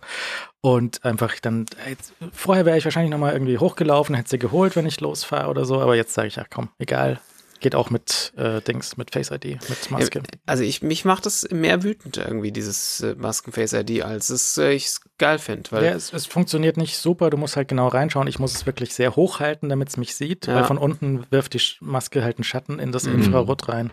Aber es funktioniert dann schon und äh, ja, deswegen habe ich es jetzt relativ wenig tatsächlich an. Ähm, ja, gut. Schauen wir mal. Ähm, ich habe zu picken ein, ein Hardware-Produkt von Apple, was schon ein bisschen älter ist, aber was sehr perfekt ist. Ja, und viele, viele schimpfen drauf und so. Das ist, ja, aber es ist einfach die Siri-Remote vom Apple TV, vom ersten und vom zweiten. das aber das, das, ist schon, das ist schon die überarbeitete das ist die überarbeitete, Version. ja, das ist richtig. Das mit dem Ring, das, das Ring Der weiße Ring. Ja, das, um die Menütaste, das bräuchte es nicht. Aber die ist schon sehr, sehr gut und die hat, da hat, haben Leute bei Apple sehr, sehr intensiv darüber nachgedacht, ja. wie man, wie man den Disconnect zwischen, zwischen weit entfernten Display und Touch auf einen Daumen re reduzieren kann. Also weißt du, nicht so Trackpad, weil Apple macht auch die besten Trackpads im Laptop. Trackpad auf dem Laptop ist halt mhm. auch so, muss so eine Distanz von 20 Zentimetern überbrücken, ja. Und sehr viele Finger und sehr groß und ja. Und da haben sie sich überlegt, wie macht man denn diesen Disconnect von, also wie, wie brückt man diesen Disconnect zwischen Daumen und dem großen Fernseher? Das sind da zwei Meter oder so, vielleicht bei manchen Leuten auch drei. Und ähm, die haben darüber nachgedacht und das auch neulich auf Twitter so zufällig durchgerollt, dass, dass sie eben zuerst angefangen haben, die API dafür zu bauen und dann ist ihnen eingefallen, offensi also offensichtlich, diesem Tweet nach von einem Apple-Mitarbeiter, haben sie zuerst überlegt, ob sie das, äh, ob sie die UI vom Apple TV so machen wie CarPlay mit Cursor-Tasten. Mhm. Ja, dass so blaue Rahmen erscheint drumherum um die mhm. einzelnen Elemente. Und haben sie gesagt, nee, wir machen keine Rahmen, wir machen keinen Cursor, sondern wir machen die Elemente selbst werden zum Cursor. Und diese Focus Engine, die auf dem Apple mhm. TV läuft, das ist eine sehr gute Idee, die ist nicht ganz zu Ende gedacht. Ja, habe ich auch auf Twitter Leute gesehen, die versuchen, eine UI in Swift UI für ein Apple TV zu bauen und dran verzweifeln, weil die hat Teams, die Teams haben nicht miteinander ge gesprochen. Mhm. Dann hast du halt solche Situationen auf dem Apple TV, wo unten eine Liste ist und oben Bedienelemente. Und um die, an die oberen Bedienelemente zu kommen, musst du erst die Liste ganz nach oben scrollen. Und dann hüpft der Fokus auf die oberen Bedienelemente mhm. erst raus und sonst geht's nicht. Bei manchen Apps kannst du so einen, so einen Umweg gehen um die seitlichen Elemente. Dann kommst du dazu. ja, ja. Ist nicht so einfach, ja. Also, die haben da nicht ganz zu Ende gedacht, mit welche Elemente wie erreichbar sind. Manche Apps machen es auch einfach falsch. Manche Apps scheißen einfach auf alles und machen alles kaputt, wie so ein Elefant, wie so Amazon Prime App oder so. Mhm. Ja. Mhm. Und ähm, ich finde die so gut, weil die halt sehr komplexe Bedienmöglichkeiten mit diesen nur mit dem Daumen, nur oben auf dem Trackpad möglich macht. Ja, die anderen Tasten, die sind auch lustig, die sind auch teilweise mehrfach belegt, so mit Doppel-Home-Klicken für Task-Switching und Home-lange-Klicken für ähm, für das, das Control Center an der Seite. Ja. Und es gibt auch auf der Apple-Website, gibt es lustigerweise diese FAQ, wo die ganzen Bedienungselemente dort erklärt sind. Das Lustige ist, dass die auch die Hälfte weglässt, was mit dem Ding eigentlich möglich ist. Das haben sie schon mhm. simplifiziert, weil Leute es natürlich nicht kapiert haben. Und das Schöne ist, was dieses System von der alten Serie Remote ermöglicht, ist, dass du, dass du so ein, äh, das, was auf dem PC oder Mac, was dort Hover und Klick unterschieden wird und Rechtsklick, ist dort auch möglich durch, durch nur berühren oder durch wirklich runterklicken. Das sind zwei Ebenen. Du kannst bewegen und du kannst klicken. Und das, das Klicken ist auf der alten äh, Remote ist quasi so, dass das, das verändert was. Das, das mutiert deinen State. Du drückst, drückst drauf und es macht eine Auswahl oder es klickt OK oder es klickt Cancel oder es klickt Play oder es klickt Pause oder es klickt irgendwas. Und das nur bewegen, das ist so ein non-destruktives Ding. Das bewegt nur deinen Cursor, das bewegt deinen Fokus, das bewegt die Stelle, wo du gerade in deinem Medienfile hin und her gespult hast. Das sind zwei sehr unterschiedliche Sachen. Und Dazu kommt noch, dass die Position, wo du klickst, auch einen Unterschied macht. Das haben sie hier markiert in der FAQ mit so einem Kreis, der dort oben drauf ist. Du sollst dir dort den Kreis vorstellen. Das ist aber falsch. Das ist völliger Quatsch. Also wer das geschrieben hat, hat das auch nicht verstanden. Weil es sind die linke und die rechte Seite, die sind unterschiedlich belegt. Ähm, und da kannst du auch klicken. Wenn du links, und rechts klickst, ist es was anderes, als wenn du in der Mitte klickst. Das ist aber nicht beschriftet. Das weiß auch, manche Apps wissen davon auch nichts. Äh, ja, und dann hast du, du noch Du führst die Kritik schon ein. Ja, ja. Okay, ich verstehe, was das Problem ist. Ja, ja. wenn man dieses Ding mal verstanden, verstanden hat, dann ist es die beste Fernbedienung. Mhm. Du hast auch unter der Voraussetzung, dass die, dass die Focus Engine auf der UI richtig funktioniert. Und das ja. ist halt auch wackelig. Auch ja. bei den eigenen Apple-Sachen ist es teilweise schwierig. Und das zerbricht halt auch an solchen Elementen wie dem Picture-in-Picture oder so. Weil da gibt es keine ja, Möglichkeit. Genau, stimmt. Ja, ja, das klar. ist, das, ich sehe schon auch Probleme, aber die Fernbedienung ist sehr gut. Du hast also links und rechts klicken, hast du vorwärts, rückwärts spulen. Du hast links und rechts mehrfach klicken, hast du mehrfache Geschwindigkeit spulen. Du hast an der rechten Seite rauf und runter schieben, hast du so schnelles Spulen in einer Liste und solche Sachen. Das machen inzwischen manche Apps auch kaputt, weil das mit der neuen so nicht mehr funktioniert. Mhm. Diese Möglichkeit steht auch in diesem Dokument nicht drin, dass du an der rechten Seite schieben kannst. Und dann kannst du eine lange Liste über die komplette Länge einfach dort rauf und runter schieben. Mhm. Und äh, das ist eben auch so eine, so eine Slide-Geste. Und die Slide-Gesten sind halt non-destruktiv. Da passiert nichts. Da machst du nichts kaputt sozusagen. Ja. Und diese Trennung finde ich eigentlich sehr, sehr gut. Also ich bin äußerst virtuos mit diesem Ding. Ja, ich, ich, ich spule dir an jede Liste, ich, egal, das ist, ich bin da sehr flott unterwegs und das passt alles. So. Im Gegensatz dazu ist dieser Unfall von der neuen Siri Remote mit dem runden äh, Clickpad oben, an der ist alles falsch, weil die vermischt jetzt zum einen ähm, Sliden und Klicken, weil du hast jetzt zusätzlich zu den Slide- und Tab-Gesten, hast du dort oben jetzt Klick-Gesten also Klickfunktionen auf dem Ring, weil den kannst ja. du jetzt tatsächlich klicken. Hm? Mhm. Und wenn du den klickst, dann passieren auch teilweise eben non-destruktive Sachen. Und das ist jetzt nicht mehr der Unterschied in deinem Daumen zwischen ich klick was für OK oder Play oder Pause, sondern jetzt ist auch einfach Scrollen ist jetzt Klicken an diesen vier Seiten von diesem Ring. Und das ist Quatsch. Das ist, das, das bricht für mich diese, diese Unterscheidung im, in, der, in der UX ganz deutlich. Aber ich verstehe auch, dass sie es gemacht haben. Weil wenn sie es nicht gemacht hätten, dann würden Leute weiter verzweifelt vor diesem Ding stehen.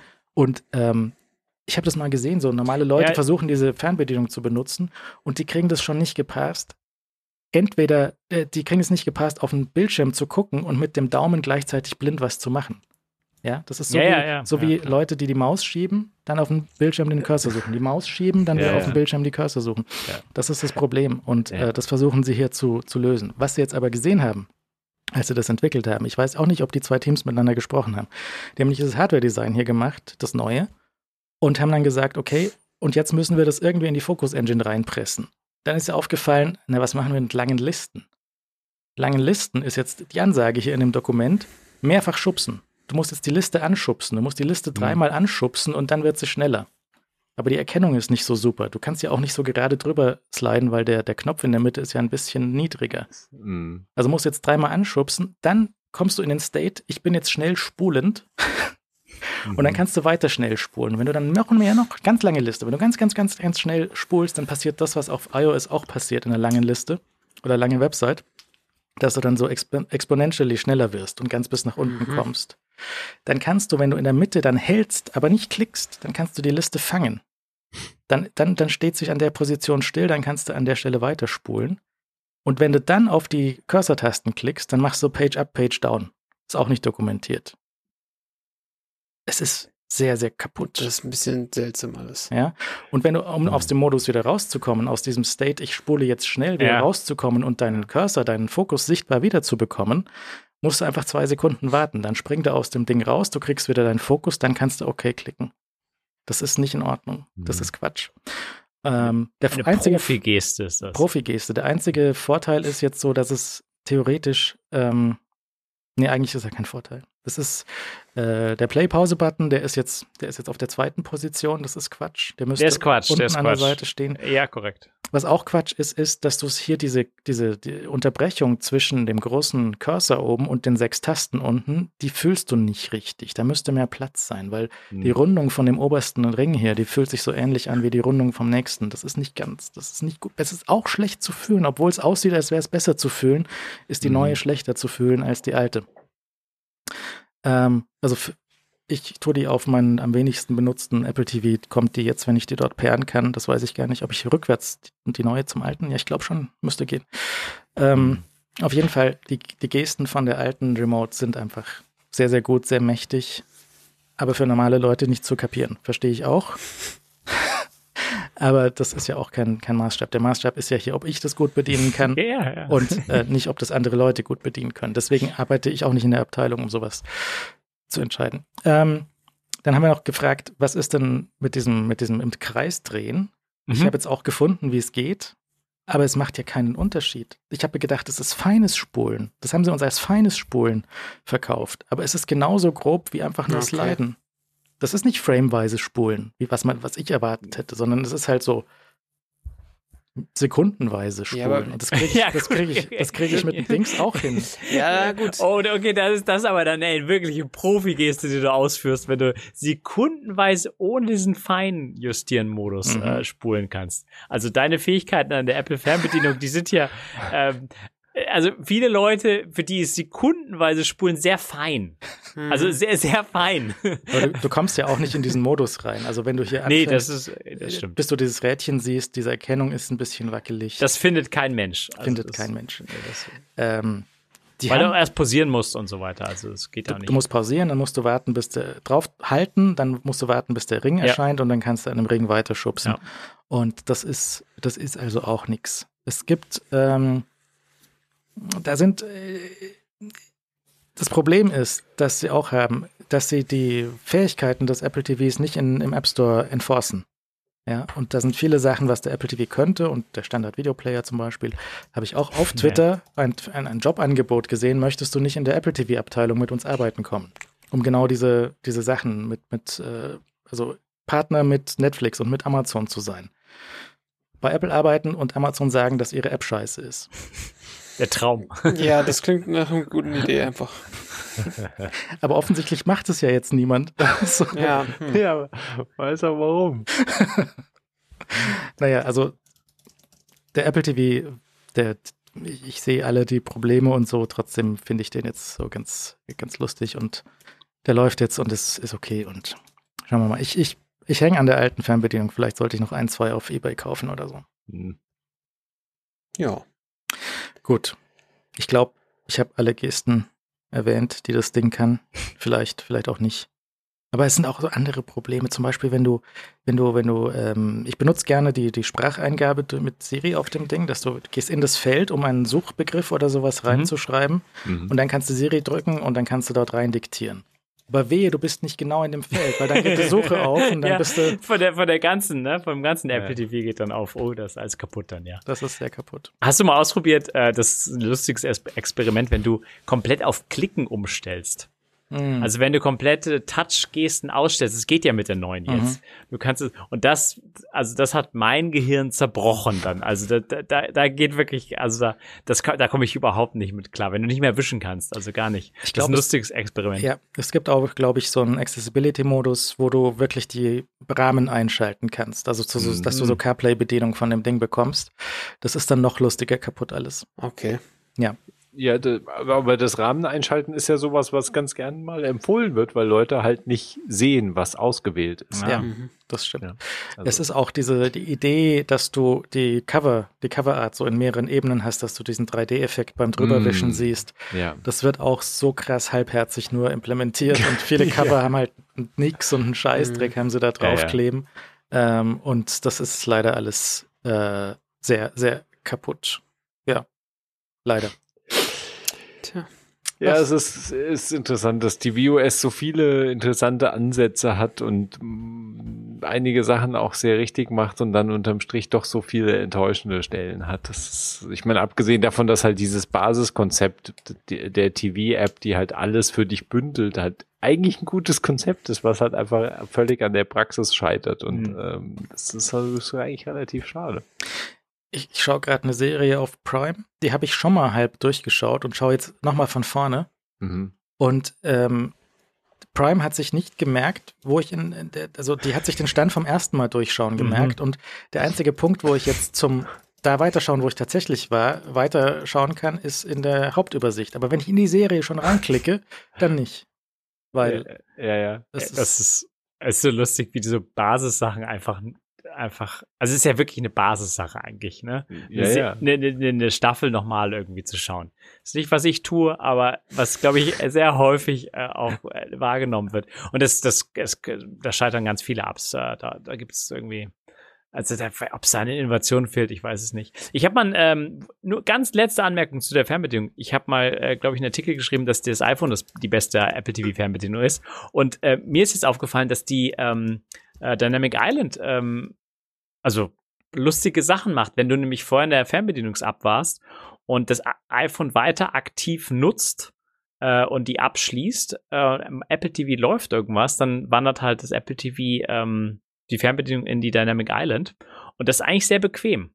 Also auch vielleicht häufiger Anwendungsfall, du machst irgendwas an deinem Telefon, aber es läuft trotzdem Inhalte auf dem Fernseher. Dann hast du halt bei der Dynamic Island, ähm, über die Dynamic Island hast du einen sehr schnellen Modus, Sachen zu pausieren, Sachen ähm, vorzuspringen, was mhm. kannst du noch machen? Kannst du, gut, Lautstärke kannst du eh ändern und so weiter. Aber ja, das ist ganz nett, ganz nett eigentlich. Ja. Ja, ähm, die Serie ist, ist Hannah, die, die Serie von, von Prime. Und die ist vielleicht, vielleicht auch für Leo interessant, weil dort die beiden Hauptdarsteller sind die beiden Hauptdarsteller aus The Killing. Mhm. Und spielt in, also erste zumindest teilweise in Berlin und nicht schlecht gemacht für Leute sprechen Deutsch. Wir wollen Berlin irgendwie sehen und es ist nicht alles kompletter Quatsch. Ist okay. Also hm. nicht so wie High Castle. Ja? Also so. High Castle ist leider schnell bergab gegangen. Zum Beispiel. Gut. Hm. Basti, was gibt's? So. Äh, ich werde jetzt gleich äh, eine, hören, wie jemand äh, eine Schnalle aufmacht und äh, ein Zeitmessgerät ablegt. Und es wird Alex sein, weil er wird gleich sehr begeistert sein. Ich möchte heute eine Uhr vorstellen, die in Finnland hergestellt wird. Alex wird sie vermutlich während der Sendung direkt bestellen. Äh, auf sofort. Ich nehme schon mal die Apple TV, äh, die Apple Watch ab. Genau, das Schnalle irgendwas mit diesen Gurken und den Spiegeln zu tun. Die Schnalle hat. nimmt er, weil die seine Apple Watch natürlich ablegen wird. Um Gottes Willen, ich habe hier keine Gurken jetzt mehr auf Lager. Die Gurken sind alle schon von Elon Musk gestellt worden. Ähm, so. Ähm, ich möchte euch heute eine kurze Geschichte über die Suunto 9 Peak Pro ähm, erzählen. Weil also ich, ich, jetzt, jetzt geht mir das mit, mit der Schnelle durch den Kopf und und ich lasse es einfach. Ich kann einfach nichts ja, für eure ja, Dirty Minds, also wirklich. das war hier. Ähm, so. Äh, die Suunto 9 Peak Pro, die habe ich gerade zum Testen. Warum ist sie so klein? Sie, da, da, wir kommen auf zu, zu sprechen. Hm. Ähm, also im Vergleich zur Vertex 2 ist die winzig ja. und auch sehr, sehr leicht und relativ dünn. Wobei, ja, dünn geht schon. Und vor allem ist sie sehr, sehr hübsch. Sie ist einfach eine sehr hübsche, runde Uhr. Und es ist eine Sportuhr erstmal, ne, die GPS-Uhr, die ähm, ja, GPS kann, die hat einen Bluetooth drin, um sich mit verschiedensten äh, Sensoren zu verbinden. Und ich sag mal so, die ist nicht so richtig billig. Die kostet irgendwie 500 Schleifen. Das ist jetzt auch nicht so richtig teuer für eine Premium-Sport, ist auch nicht so richtig billig. Und ich habe so das Gefühl, dass es seit langem mal wieder das so unter die Kurve gekriegt hat, weil die waren so eine Zeit lang, finde ich, so hinterher. Was? Ja. Kann ich mir gar nicht vorstellen. naja, der vielleicht wurden die bisher nicht in Finnland gefertigt. Ich weiß nicht genau, vielleicht ist es jetzt erst.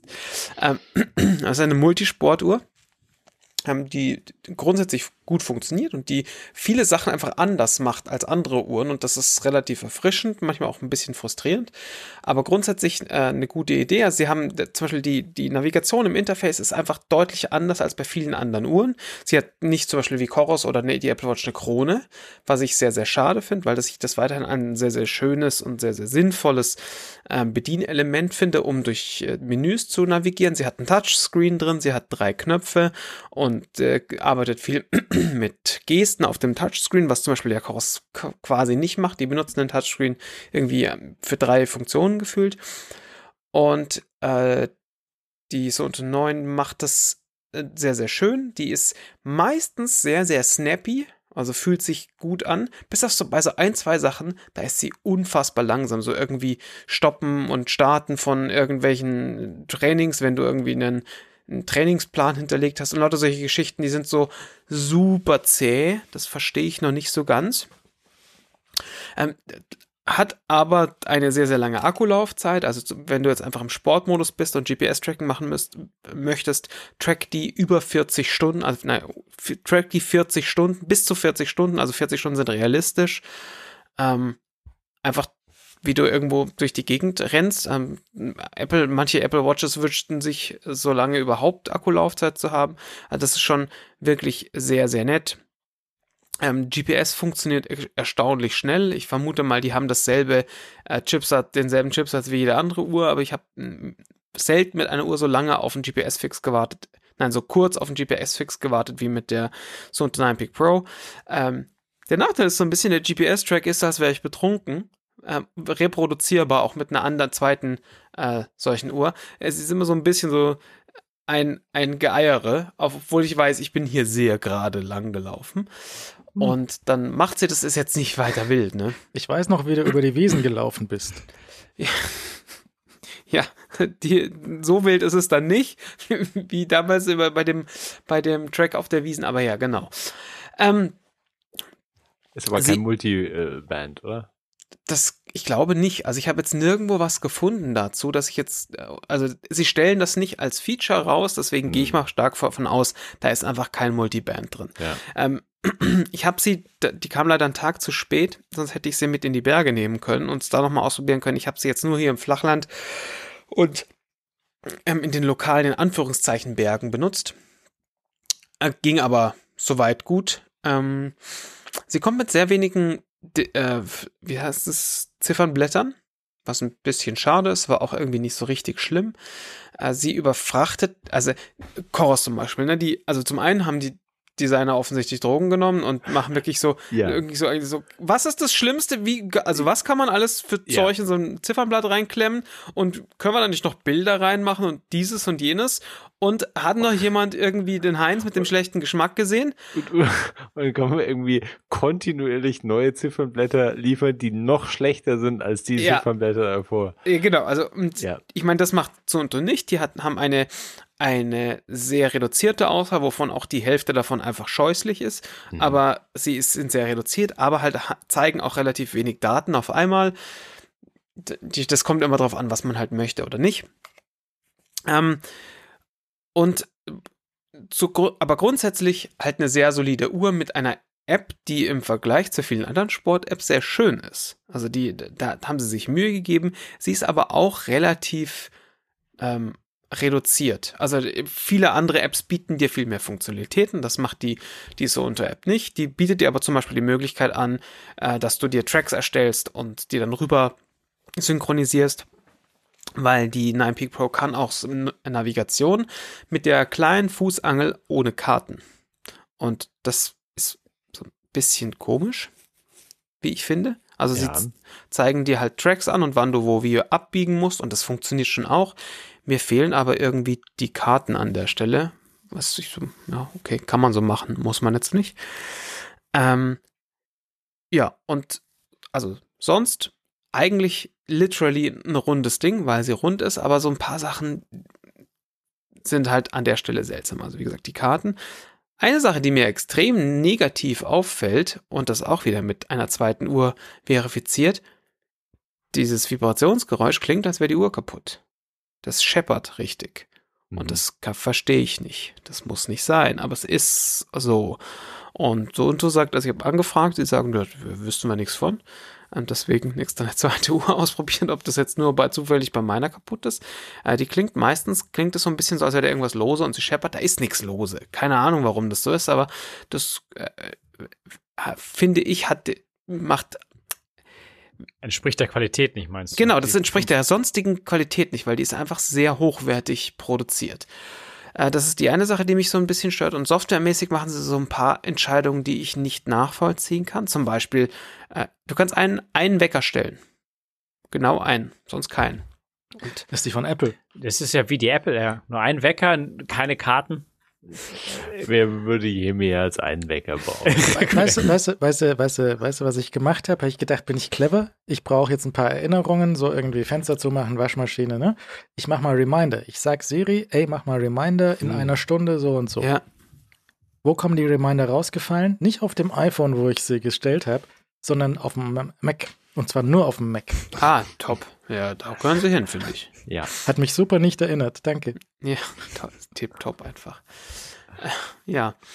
Ähm, so, dann sind noch so ein paar Sachen, die, die ich äh, so un bi- bisschen uncool finde, so was wie zum Beispiel, du kannst da, also du kannst in dein so, so Unteruniversum, ähm, wenn du strukturiertes Training hast und äh, das woanders generierst, kannst du dir so Trainingsbeschreibungen reinschreiben, also sowas wie, also angenommen, du hast jetzt Sprinttraining und hast irgendwie, weiß ich nicht, 10 mal 400 Meter Intervalle, whatever, keine Ahnung.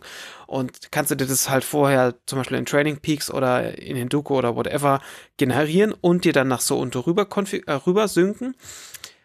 Wehe aber, das Training von heute heißt identisch wie das Training von morgen, hat aber zum Beispiel eine andere Dauer oder eine andere Identi Intensität. Ähm, oder du hast zwei Trainings hintereinander, dann erschlägt dir immer das aktuellste Training vor, das hinterlegt ist.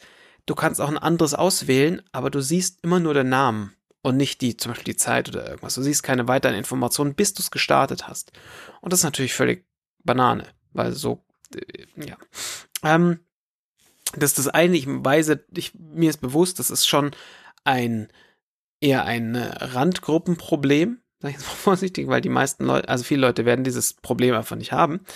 Und dann gibt's noch eine Sache, die ist gleichzeitig sehr, sehr gut und sie machen ein paar Sachen, die sind sehr, sehr falsch. Zum Beispiel, wenn du also strukturiertes Training hast und das da reinlädst, dann hast du, während du deine Aktivität am Laufen hast, kannst du dir ein, eine, einen Trainingsmodus anschauen. Also der dir halt für dein Training passende Informationen anzeigt. Und der ist sehr schön gemacht, der ist übersichtlich, du siehst alles auf einen Blick, macht in meinem Kopf alles Sinn. Jetzt hatte ich Sprinteinheiten mit sehr kurzen Sprints. Und jeden, zum Start jedes, jedes, ähm, jedes neuen Abschnitts in deinem Training kommt so ein kurzer Fullscreen, Information, was jetzt dein nächster Trainingsblock ist.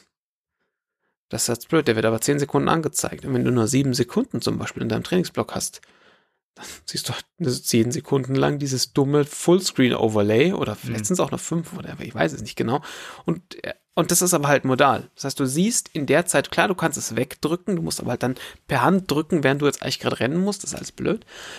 Und das so, also in meinem Kopf so ein bisschen an, an so ein, ein, zwei Use Cases im Training vorbei. Und das, ja, müsste nicht sein. Ist aber so, ähm, genau. Und ich bin mir einfach nicht so hundertprozentig sicher, ist es für eine Uhr, die 500 Euro kostet, ist das der, ist das korrekt? Also wenn du sagst, ich möchte die schönste Sportuhr haben, dann bist du wahrscheinlich Je nachdem, also ist ja auch subjektiv, bist du wahrscheinlich bei der Sunto 9 Peak Pro gut aufgehoben. Wenn ich jetzt mal so Features vergleiche, äh, zum Beispiel mit einer Coros Apex Pro 2, bist du vielleicht mit zahlst du irgendwie 70 Euro mehr, bist aber vielleicht mit der besser aufgehoben. Oder du nimmst irgendwie, weiß ich nicht, einen Forerunner 945 oder irgendwas von Garmin, bist du vielleicht mit der auch besser aufgehoben. Also das muss man sich schon sehr genau angucken, weil sie kann ein paar Sachen gut. Ähm, wie gesagt, das Menü sehr erfrischend im Vergleich zu den vielen anderen Uhren. Ähm, ich bin nicht richtig begeistert, also nicht hundertprozentig begeistert. Nein, ich bin begeistert, aber nicht zu 100 Prozent. Und ähm, eine Sache macht sie besser als alle Garmin-Uhren und als alle Chorus-Uhren, die ich hatte. Das, das Ladekabel ist nicht irgend so ein blödes Kabel, das du unten irgendwie 90 Grad einsteckst, dass es dann so raussteht, wie bei so einer Magic Maus, sondern es ist so ein, so ein kleiner Puck, ähm, der was sich magnetisch an die Rückseite von der Uhr andockt, weil die hat zwei so zwei so Schnupsis und es funktioniert extrem gut. Einfach. Das habe ich noch nie gesehen, sowas. Ja, ich weiß nee, mit diesen Schnupsis habe ich das echt noch nie gesehen. Also. Genau, also die macht kein induktives Laden. Ja, also Buddha bei der Fische hm. sieht einfach genauso aus wie das Ding von Apple, nur halt in schwarz statt weiß und sie macht halt äh, physische Kon Kontakte statt, äh, statt induktives Laden. Dafür lädt sie extrem schnell ähm, wieder auf im Vergleich zur Apple Watch, was aber am Schluss auch egal ist, weil ob das Ding jetzt irgendwie eine halbe hm. Stunde braucht oder eine Stunde ist einfach egal. Ähm, genau. Hm. Ja, äh, und da stehen wir jetzt mit der äh, so und so 9 Peak Pro und ich würde, ich hätte die sehr gerne sehr viel mehr geliebt, weil als ich sie ausgepackt habe, war ich sehr entzückt, weil sie einfach eine sehr hübsche Uhr ist. Aber ich bin nicht so 100% überzeugt. Mhm. Und äh, um vielleicht nochmal kurz Blast from the Past hier zu machen, um einen Vergleich zu haben. Ich klemme mir ganz kurz für alle, die es im Video sehen, äh, eine so Unto Mbit 3 neben die 9 mhm. Peak Pro. Ja. Und diese Mbit 3, die auch noch mal so einen Brocken im, im, äh, im Hand, im Armband hat, ist einfach im Vergleich ein dermaßen riesiges Klotzgerät. Äh, mit dem Wäscheklammer-Aufladegerät natürlich. Mhm. Ja. Äh, dass die, dass, dass plötzlich die 9 Peak Pro noch viel hübscher aussieht. Ja. Nicht so leicht mit diesen Watches, kann das sein? Ja, das ist einfach sehr schwierig alles. Ja, also ich meine, die hat halt, glaube ich, einen super schweren Stand im Markt, weil unterm Strich für den Preis bist du halt einfach wenn du einfach nur Datenblattvergleich machst, fährst du halt eigentlich mit Garmin oder The Coros ja. einfach besser. Vor allem, weil du jetzt in dem Preissegment halt inzwischen wirklich ja im Multiband GPS-Segment bist. Ja. Also ich meine, dadurch, dass jetzt da Coros gerade nachgelegt hat und Garmin halt, ich glaube, die 955 müsste auch Multiband können. Kann ähm, sein, ja. Dann, also ich, ich bin tatsächlich jetzt am Punkt angekommen, ich würde mir kein Gerät mehr kaufen, neu, was Multiband nicht unterstützt, weil es tatsächlich, zumindest bei dem, was ich jetzt in meinen Routen gesehen habe, das Gefühl habe, es macht einen Unterschied. Ähm, man kann diskutieren, ob es einen merklichen Unterschied macht und, und ob es irgendwo, ich meine, du opferst dafür auch Akkulaufzeit. Ich meine, muss ja, man auch, glaube ich, klar. dazu sagen und sollte man einkalkulieren. Und bei der Apple Watch hast du halt keine Option. Du kannst es nicht ausstellen. Also bei der Ultra wohlgemerkt. Ist ja die einzige äh, Apple Watch, die es bis jetzt bietet.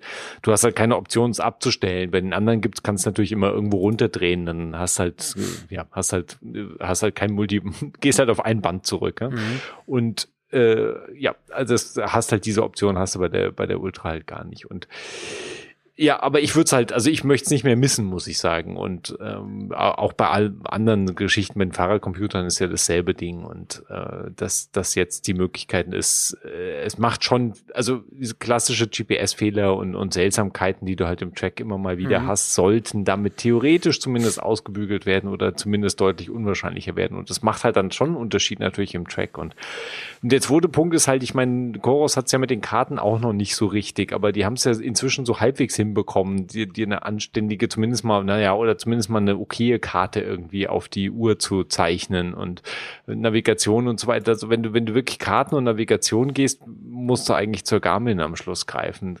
Da gibt's irgendwie nicht viel, würde ich sagen, da hast du nicht viel Alternativen oder ich weiß nicht, Basti, ob du das irgendwie anders sehen ich würdest. Ich bin weiterhin großer Chorus-Fan, muss ja. man natürlich fairerweise sagen. Aber also ganz nüchtern betrachtet, wenn du mal die Akkulaufzeit außen vor nimmst, ja haut Garmin natürlich weiterhin ganz schön auf, auf den Putz. Also mit allem, was sie halt so außenrum machen. Also allein wenn du dir jetzt die, die Forerunner 955 anschaust, die halt so Software, also die, die Garmin-Software ist einfach sehr gut und sehr ausgereift. Äh, wenn, in dem Moment, wo Garmin eine Krone verbaut, äh, äh wäre ich schon wieder sehr verliebt in so eine Garmin-Uhr, weil die, die bauen halt echt ordentliches Ding. Und wenn du jetzt, guckst du dir halt Garmin-Uhr an äh, was die alles können, wie gut die, die Kartennavigation bei denen ist, plus Software-Features, die, die sie halt noch können, wie zum Beispiel äh, Musikstreaming auf der Uhr, äh, NFC-Payment auf der Uhr, ähm, äh, sehr geile Interaktion mit Notifications, solange du ein Android-Telefon hast, äh, was halt zum Beispiel auf dem iOS einfach nur Apple kann. Um, also insgesamt, die sind einfach schon sehr weit vorne irgendwie. Bei den meisten Sachen zumindest. Ja, bei, ja, bei vielen Sachen, sagen wir mal das vielleicht so. Ja, der Witz ist ja, ich meine, da wo du Garmin angreifen kannst, oder das ist, hast hat man im Fahrradsegment halt so stark gesehen, dass da Wahoo ist genau da reingekrätscht, wo Garmins Schwäche, Schwäche waren, nämlich was Bedienoberfläche angeht und, und Design und Einrichtung. Ich meine, da hat sich bei Garmin jetzt auch relativ viel getan, habe ich das Gefühl, in den letzten paar Jahren. Aber das war halt, als da Wahoo äh, reingegrätscht ist, haben sie das genau so gemacht. Also du konntest halt dein komplettes, den kompletten Fahrradcomputer halt einfach über dein iPhone halt ja, ja. einrichten in ein paar Minuten unterm Strich. Während du bei Garmin halt einfach irgendwie Stunden verbracht hast, bis du irgendwie eine sinnvolle Konfiguration dahin bekommen hast und das irgendwie ganz mühsam machen musstest. Und Garmin halt da noch ein bisschen äh, in, in so der älteren, in der alten Welt halt auch hängt, wo du, ist, ist heute jetzt auch nicht mehr Voraussetzung, aber äh, es fühlt sich, manches fühlt sich immer noch so an, als müsstest du eigentlich dieses Gerät mit einem Desktop-Computer verbinden und dann mit irgendeiner riesigen Desktop-Software äh, Konfigurationssachen vornehmen oder es halt direkt auf der Uhr machen oder auf dem Fahrradcomputer machen. Ähm, inzwischen kannst du das meiste dann natürlich, kriegst du wahrscheinlich vom Telefon auch hin. Ich habe ich hab jetzt im Moment auch kein aktuelles Garmin-Gerät im Dauereinsatz. Insofern muss ich da auch passen, wie, wie weit sie jetzt da aufgeschlossen haben. Aber das ist wirklich ein Problem gewesen. Aber auf der anderen Seite hast du natürlich bei Garmin halt ein so dermaßen funktions Fülle plus halt das ganze Karten, die, die, das ganze Karten-Know-how, was halt einfach natürlich in dem, in der Firma vorhanden ist und was sie halt auch auf die Uhr bringen und Ja. oder auf Fahrradcomputer. Das ist natürlich schon cool. Und was halt ja auch der Apple Watch einfach nach wie vor zu 100.000 Prozent halt komplett fehlt und vielleicht Ja. immer, immer noch eins der größten Mankos der, der Ultra ist, abgesehen von Trainingsplänen. Ähm, also das, ja, es ist ein spannender Markt. Ich bin, ich bin da immer froh. Ich bin auch froh, dass der Sunto nicht einfach aufgegeben hat und irgendwie verschwunden ist oder so. Das ist, das ist ja echt schade, wenn dann, wenn die halt auch alle dann Ja. unter den Tisch fallen und am Ja. Schluss hast du dann halt irgendwie, bleibt halt nur noch irgendwie irgendein, zwei große übrig. Ist ja auch schade. Und, Ja, ja, äh, definitiv. Das, ich war auch froh, dass Wahoo angefangen hat, auch nochmal so ein GPS-Uhr auf den Markt zu bringen, obwohl die ja offensichtlich hat sie nie im Einsatz, aber die hat ja offensichtlich irgendwie nicht so super viel getaugt unterm Strich und da hat auch am Anfang viel gefehlt und haben sie auch nochmal viel nachgeliefert, aber ist wahrscheinlich auch keine so reizvolle Option, aber der, bei den GPS-Uhren tut sich halt immer noch ein bisschen was. Mhm. Ähm, und es ist erfreulich, dass der Markt offensichtlich groß genug ist, um, um auch die kleineren Hersteller noch am, irgendwie am Leben zu halten. Ob die halt wirklich noch in der Lage sind, da wirklich dann technisch und, und auch von Bedienoberfläche und den ganzen Diensten drumherum halt aufzuschließen, ist echt schwierig. Wobei man ja fairerweise zum Beispiel bei Wahoo, bei der Element Rival sagen muss, dass die, deren Uhr, dass sie, dass sie da versucht haben, das, diese, das Thema Sportuhr auf so das Minimum zu reduzieren, was du halt so brauchst. Ja. Also der preislich waren die ja auch, sind, liegen die ja irgendwie mit 300 Schleifen deutlich unter den, den größeren Platz, Platzhirschen, ähm, haben halt Funktionalität redu reduziert und so weiter und so fort. Also das war, war halt auch nochmal eine andere Herangehensweise. Ob die smart war oder nicht, das, kann- da kann man jetzt drüber reden. Aber ja. Kauft sich Alex jetzt zwei davon? Also ich meine, ich habe jetzt mitgenommen, dass Suntu Ja. sein Sisu zurückgeholt hat, um einen finnischen Witz einzuwerfen. Sisu, Sisu kennt ihr natürlich alle. Äh, Den finnischen Begriff habt ihr. Soll ich euch die Wikipedia kurz vorlesen? Ja. Äh, Sintu ist ein finnischer, äh, Sisu ist ein finnischer Begriff, der eine angeblich nur den Finnen eigene mentale Eigenschaft bezeichnet. Das Wort gilt als unübersetzbar, Hm, kann aber mit gut. Kraft, Ausdauer oder klagloser Beharrlichkeit äh, bezeichnet werden. ja, ich denke, das ist. Äh, Siehst du, wäre sehr, sehr, sehr, sehr, sehr, sehr berühmt hier. Also. Und äh, Suntu, äh, ich Suntu wird nie untergehen. Wenn, also, Uhren, nicht wahr? Sportuhren habe ich jetzt mitgenommen, machen Ja. die. Ja, Super. ja. Sehr gut, sehr gut. Die, ja, die machen, glaube ich, noch mehr. Die machen noch Zeug, viel mehr, Also also- Tauchcomputer zum Beispiel Ja, auch. Und, Richtig. Kompass, äh, alles Mhm. Mögliche, was du dir irgendwie an den Arm Fahrradzubehör. kannst. Sie machen, also, ja. Okay, gut. Ich lenke mal diese Uhr, könnt ihr euch mal anschauen. Und äh, dann schauen wir mal, wie was die nächste Woche Twitter-Shitshow bringt. Ja? Mhm. Oh. Ich mein, was, was, ich kannst du noch schlimmer werden? Kannst du noch? Ja, natürlich kann es schlimmer werden. Ja, immer schlimmer. bis zum nächsten Mal. Danke sehr, guten Abend. Servus. Gut. Gute Nacht.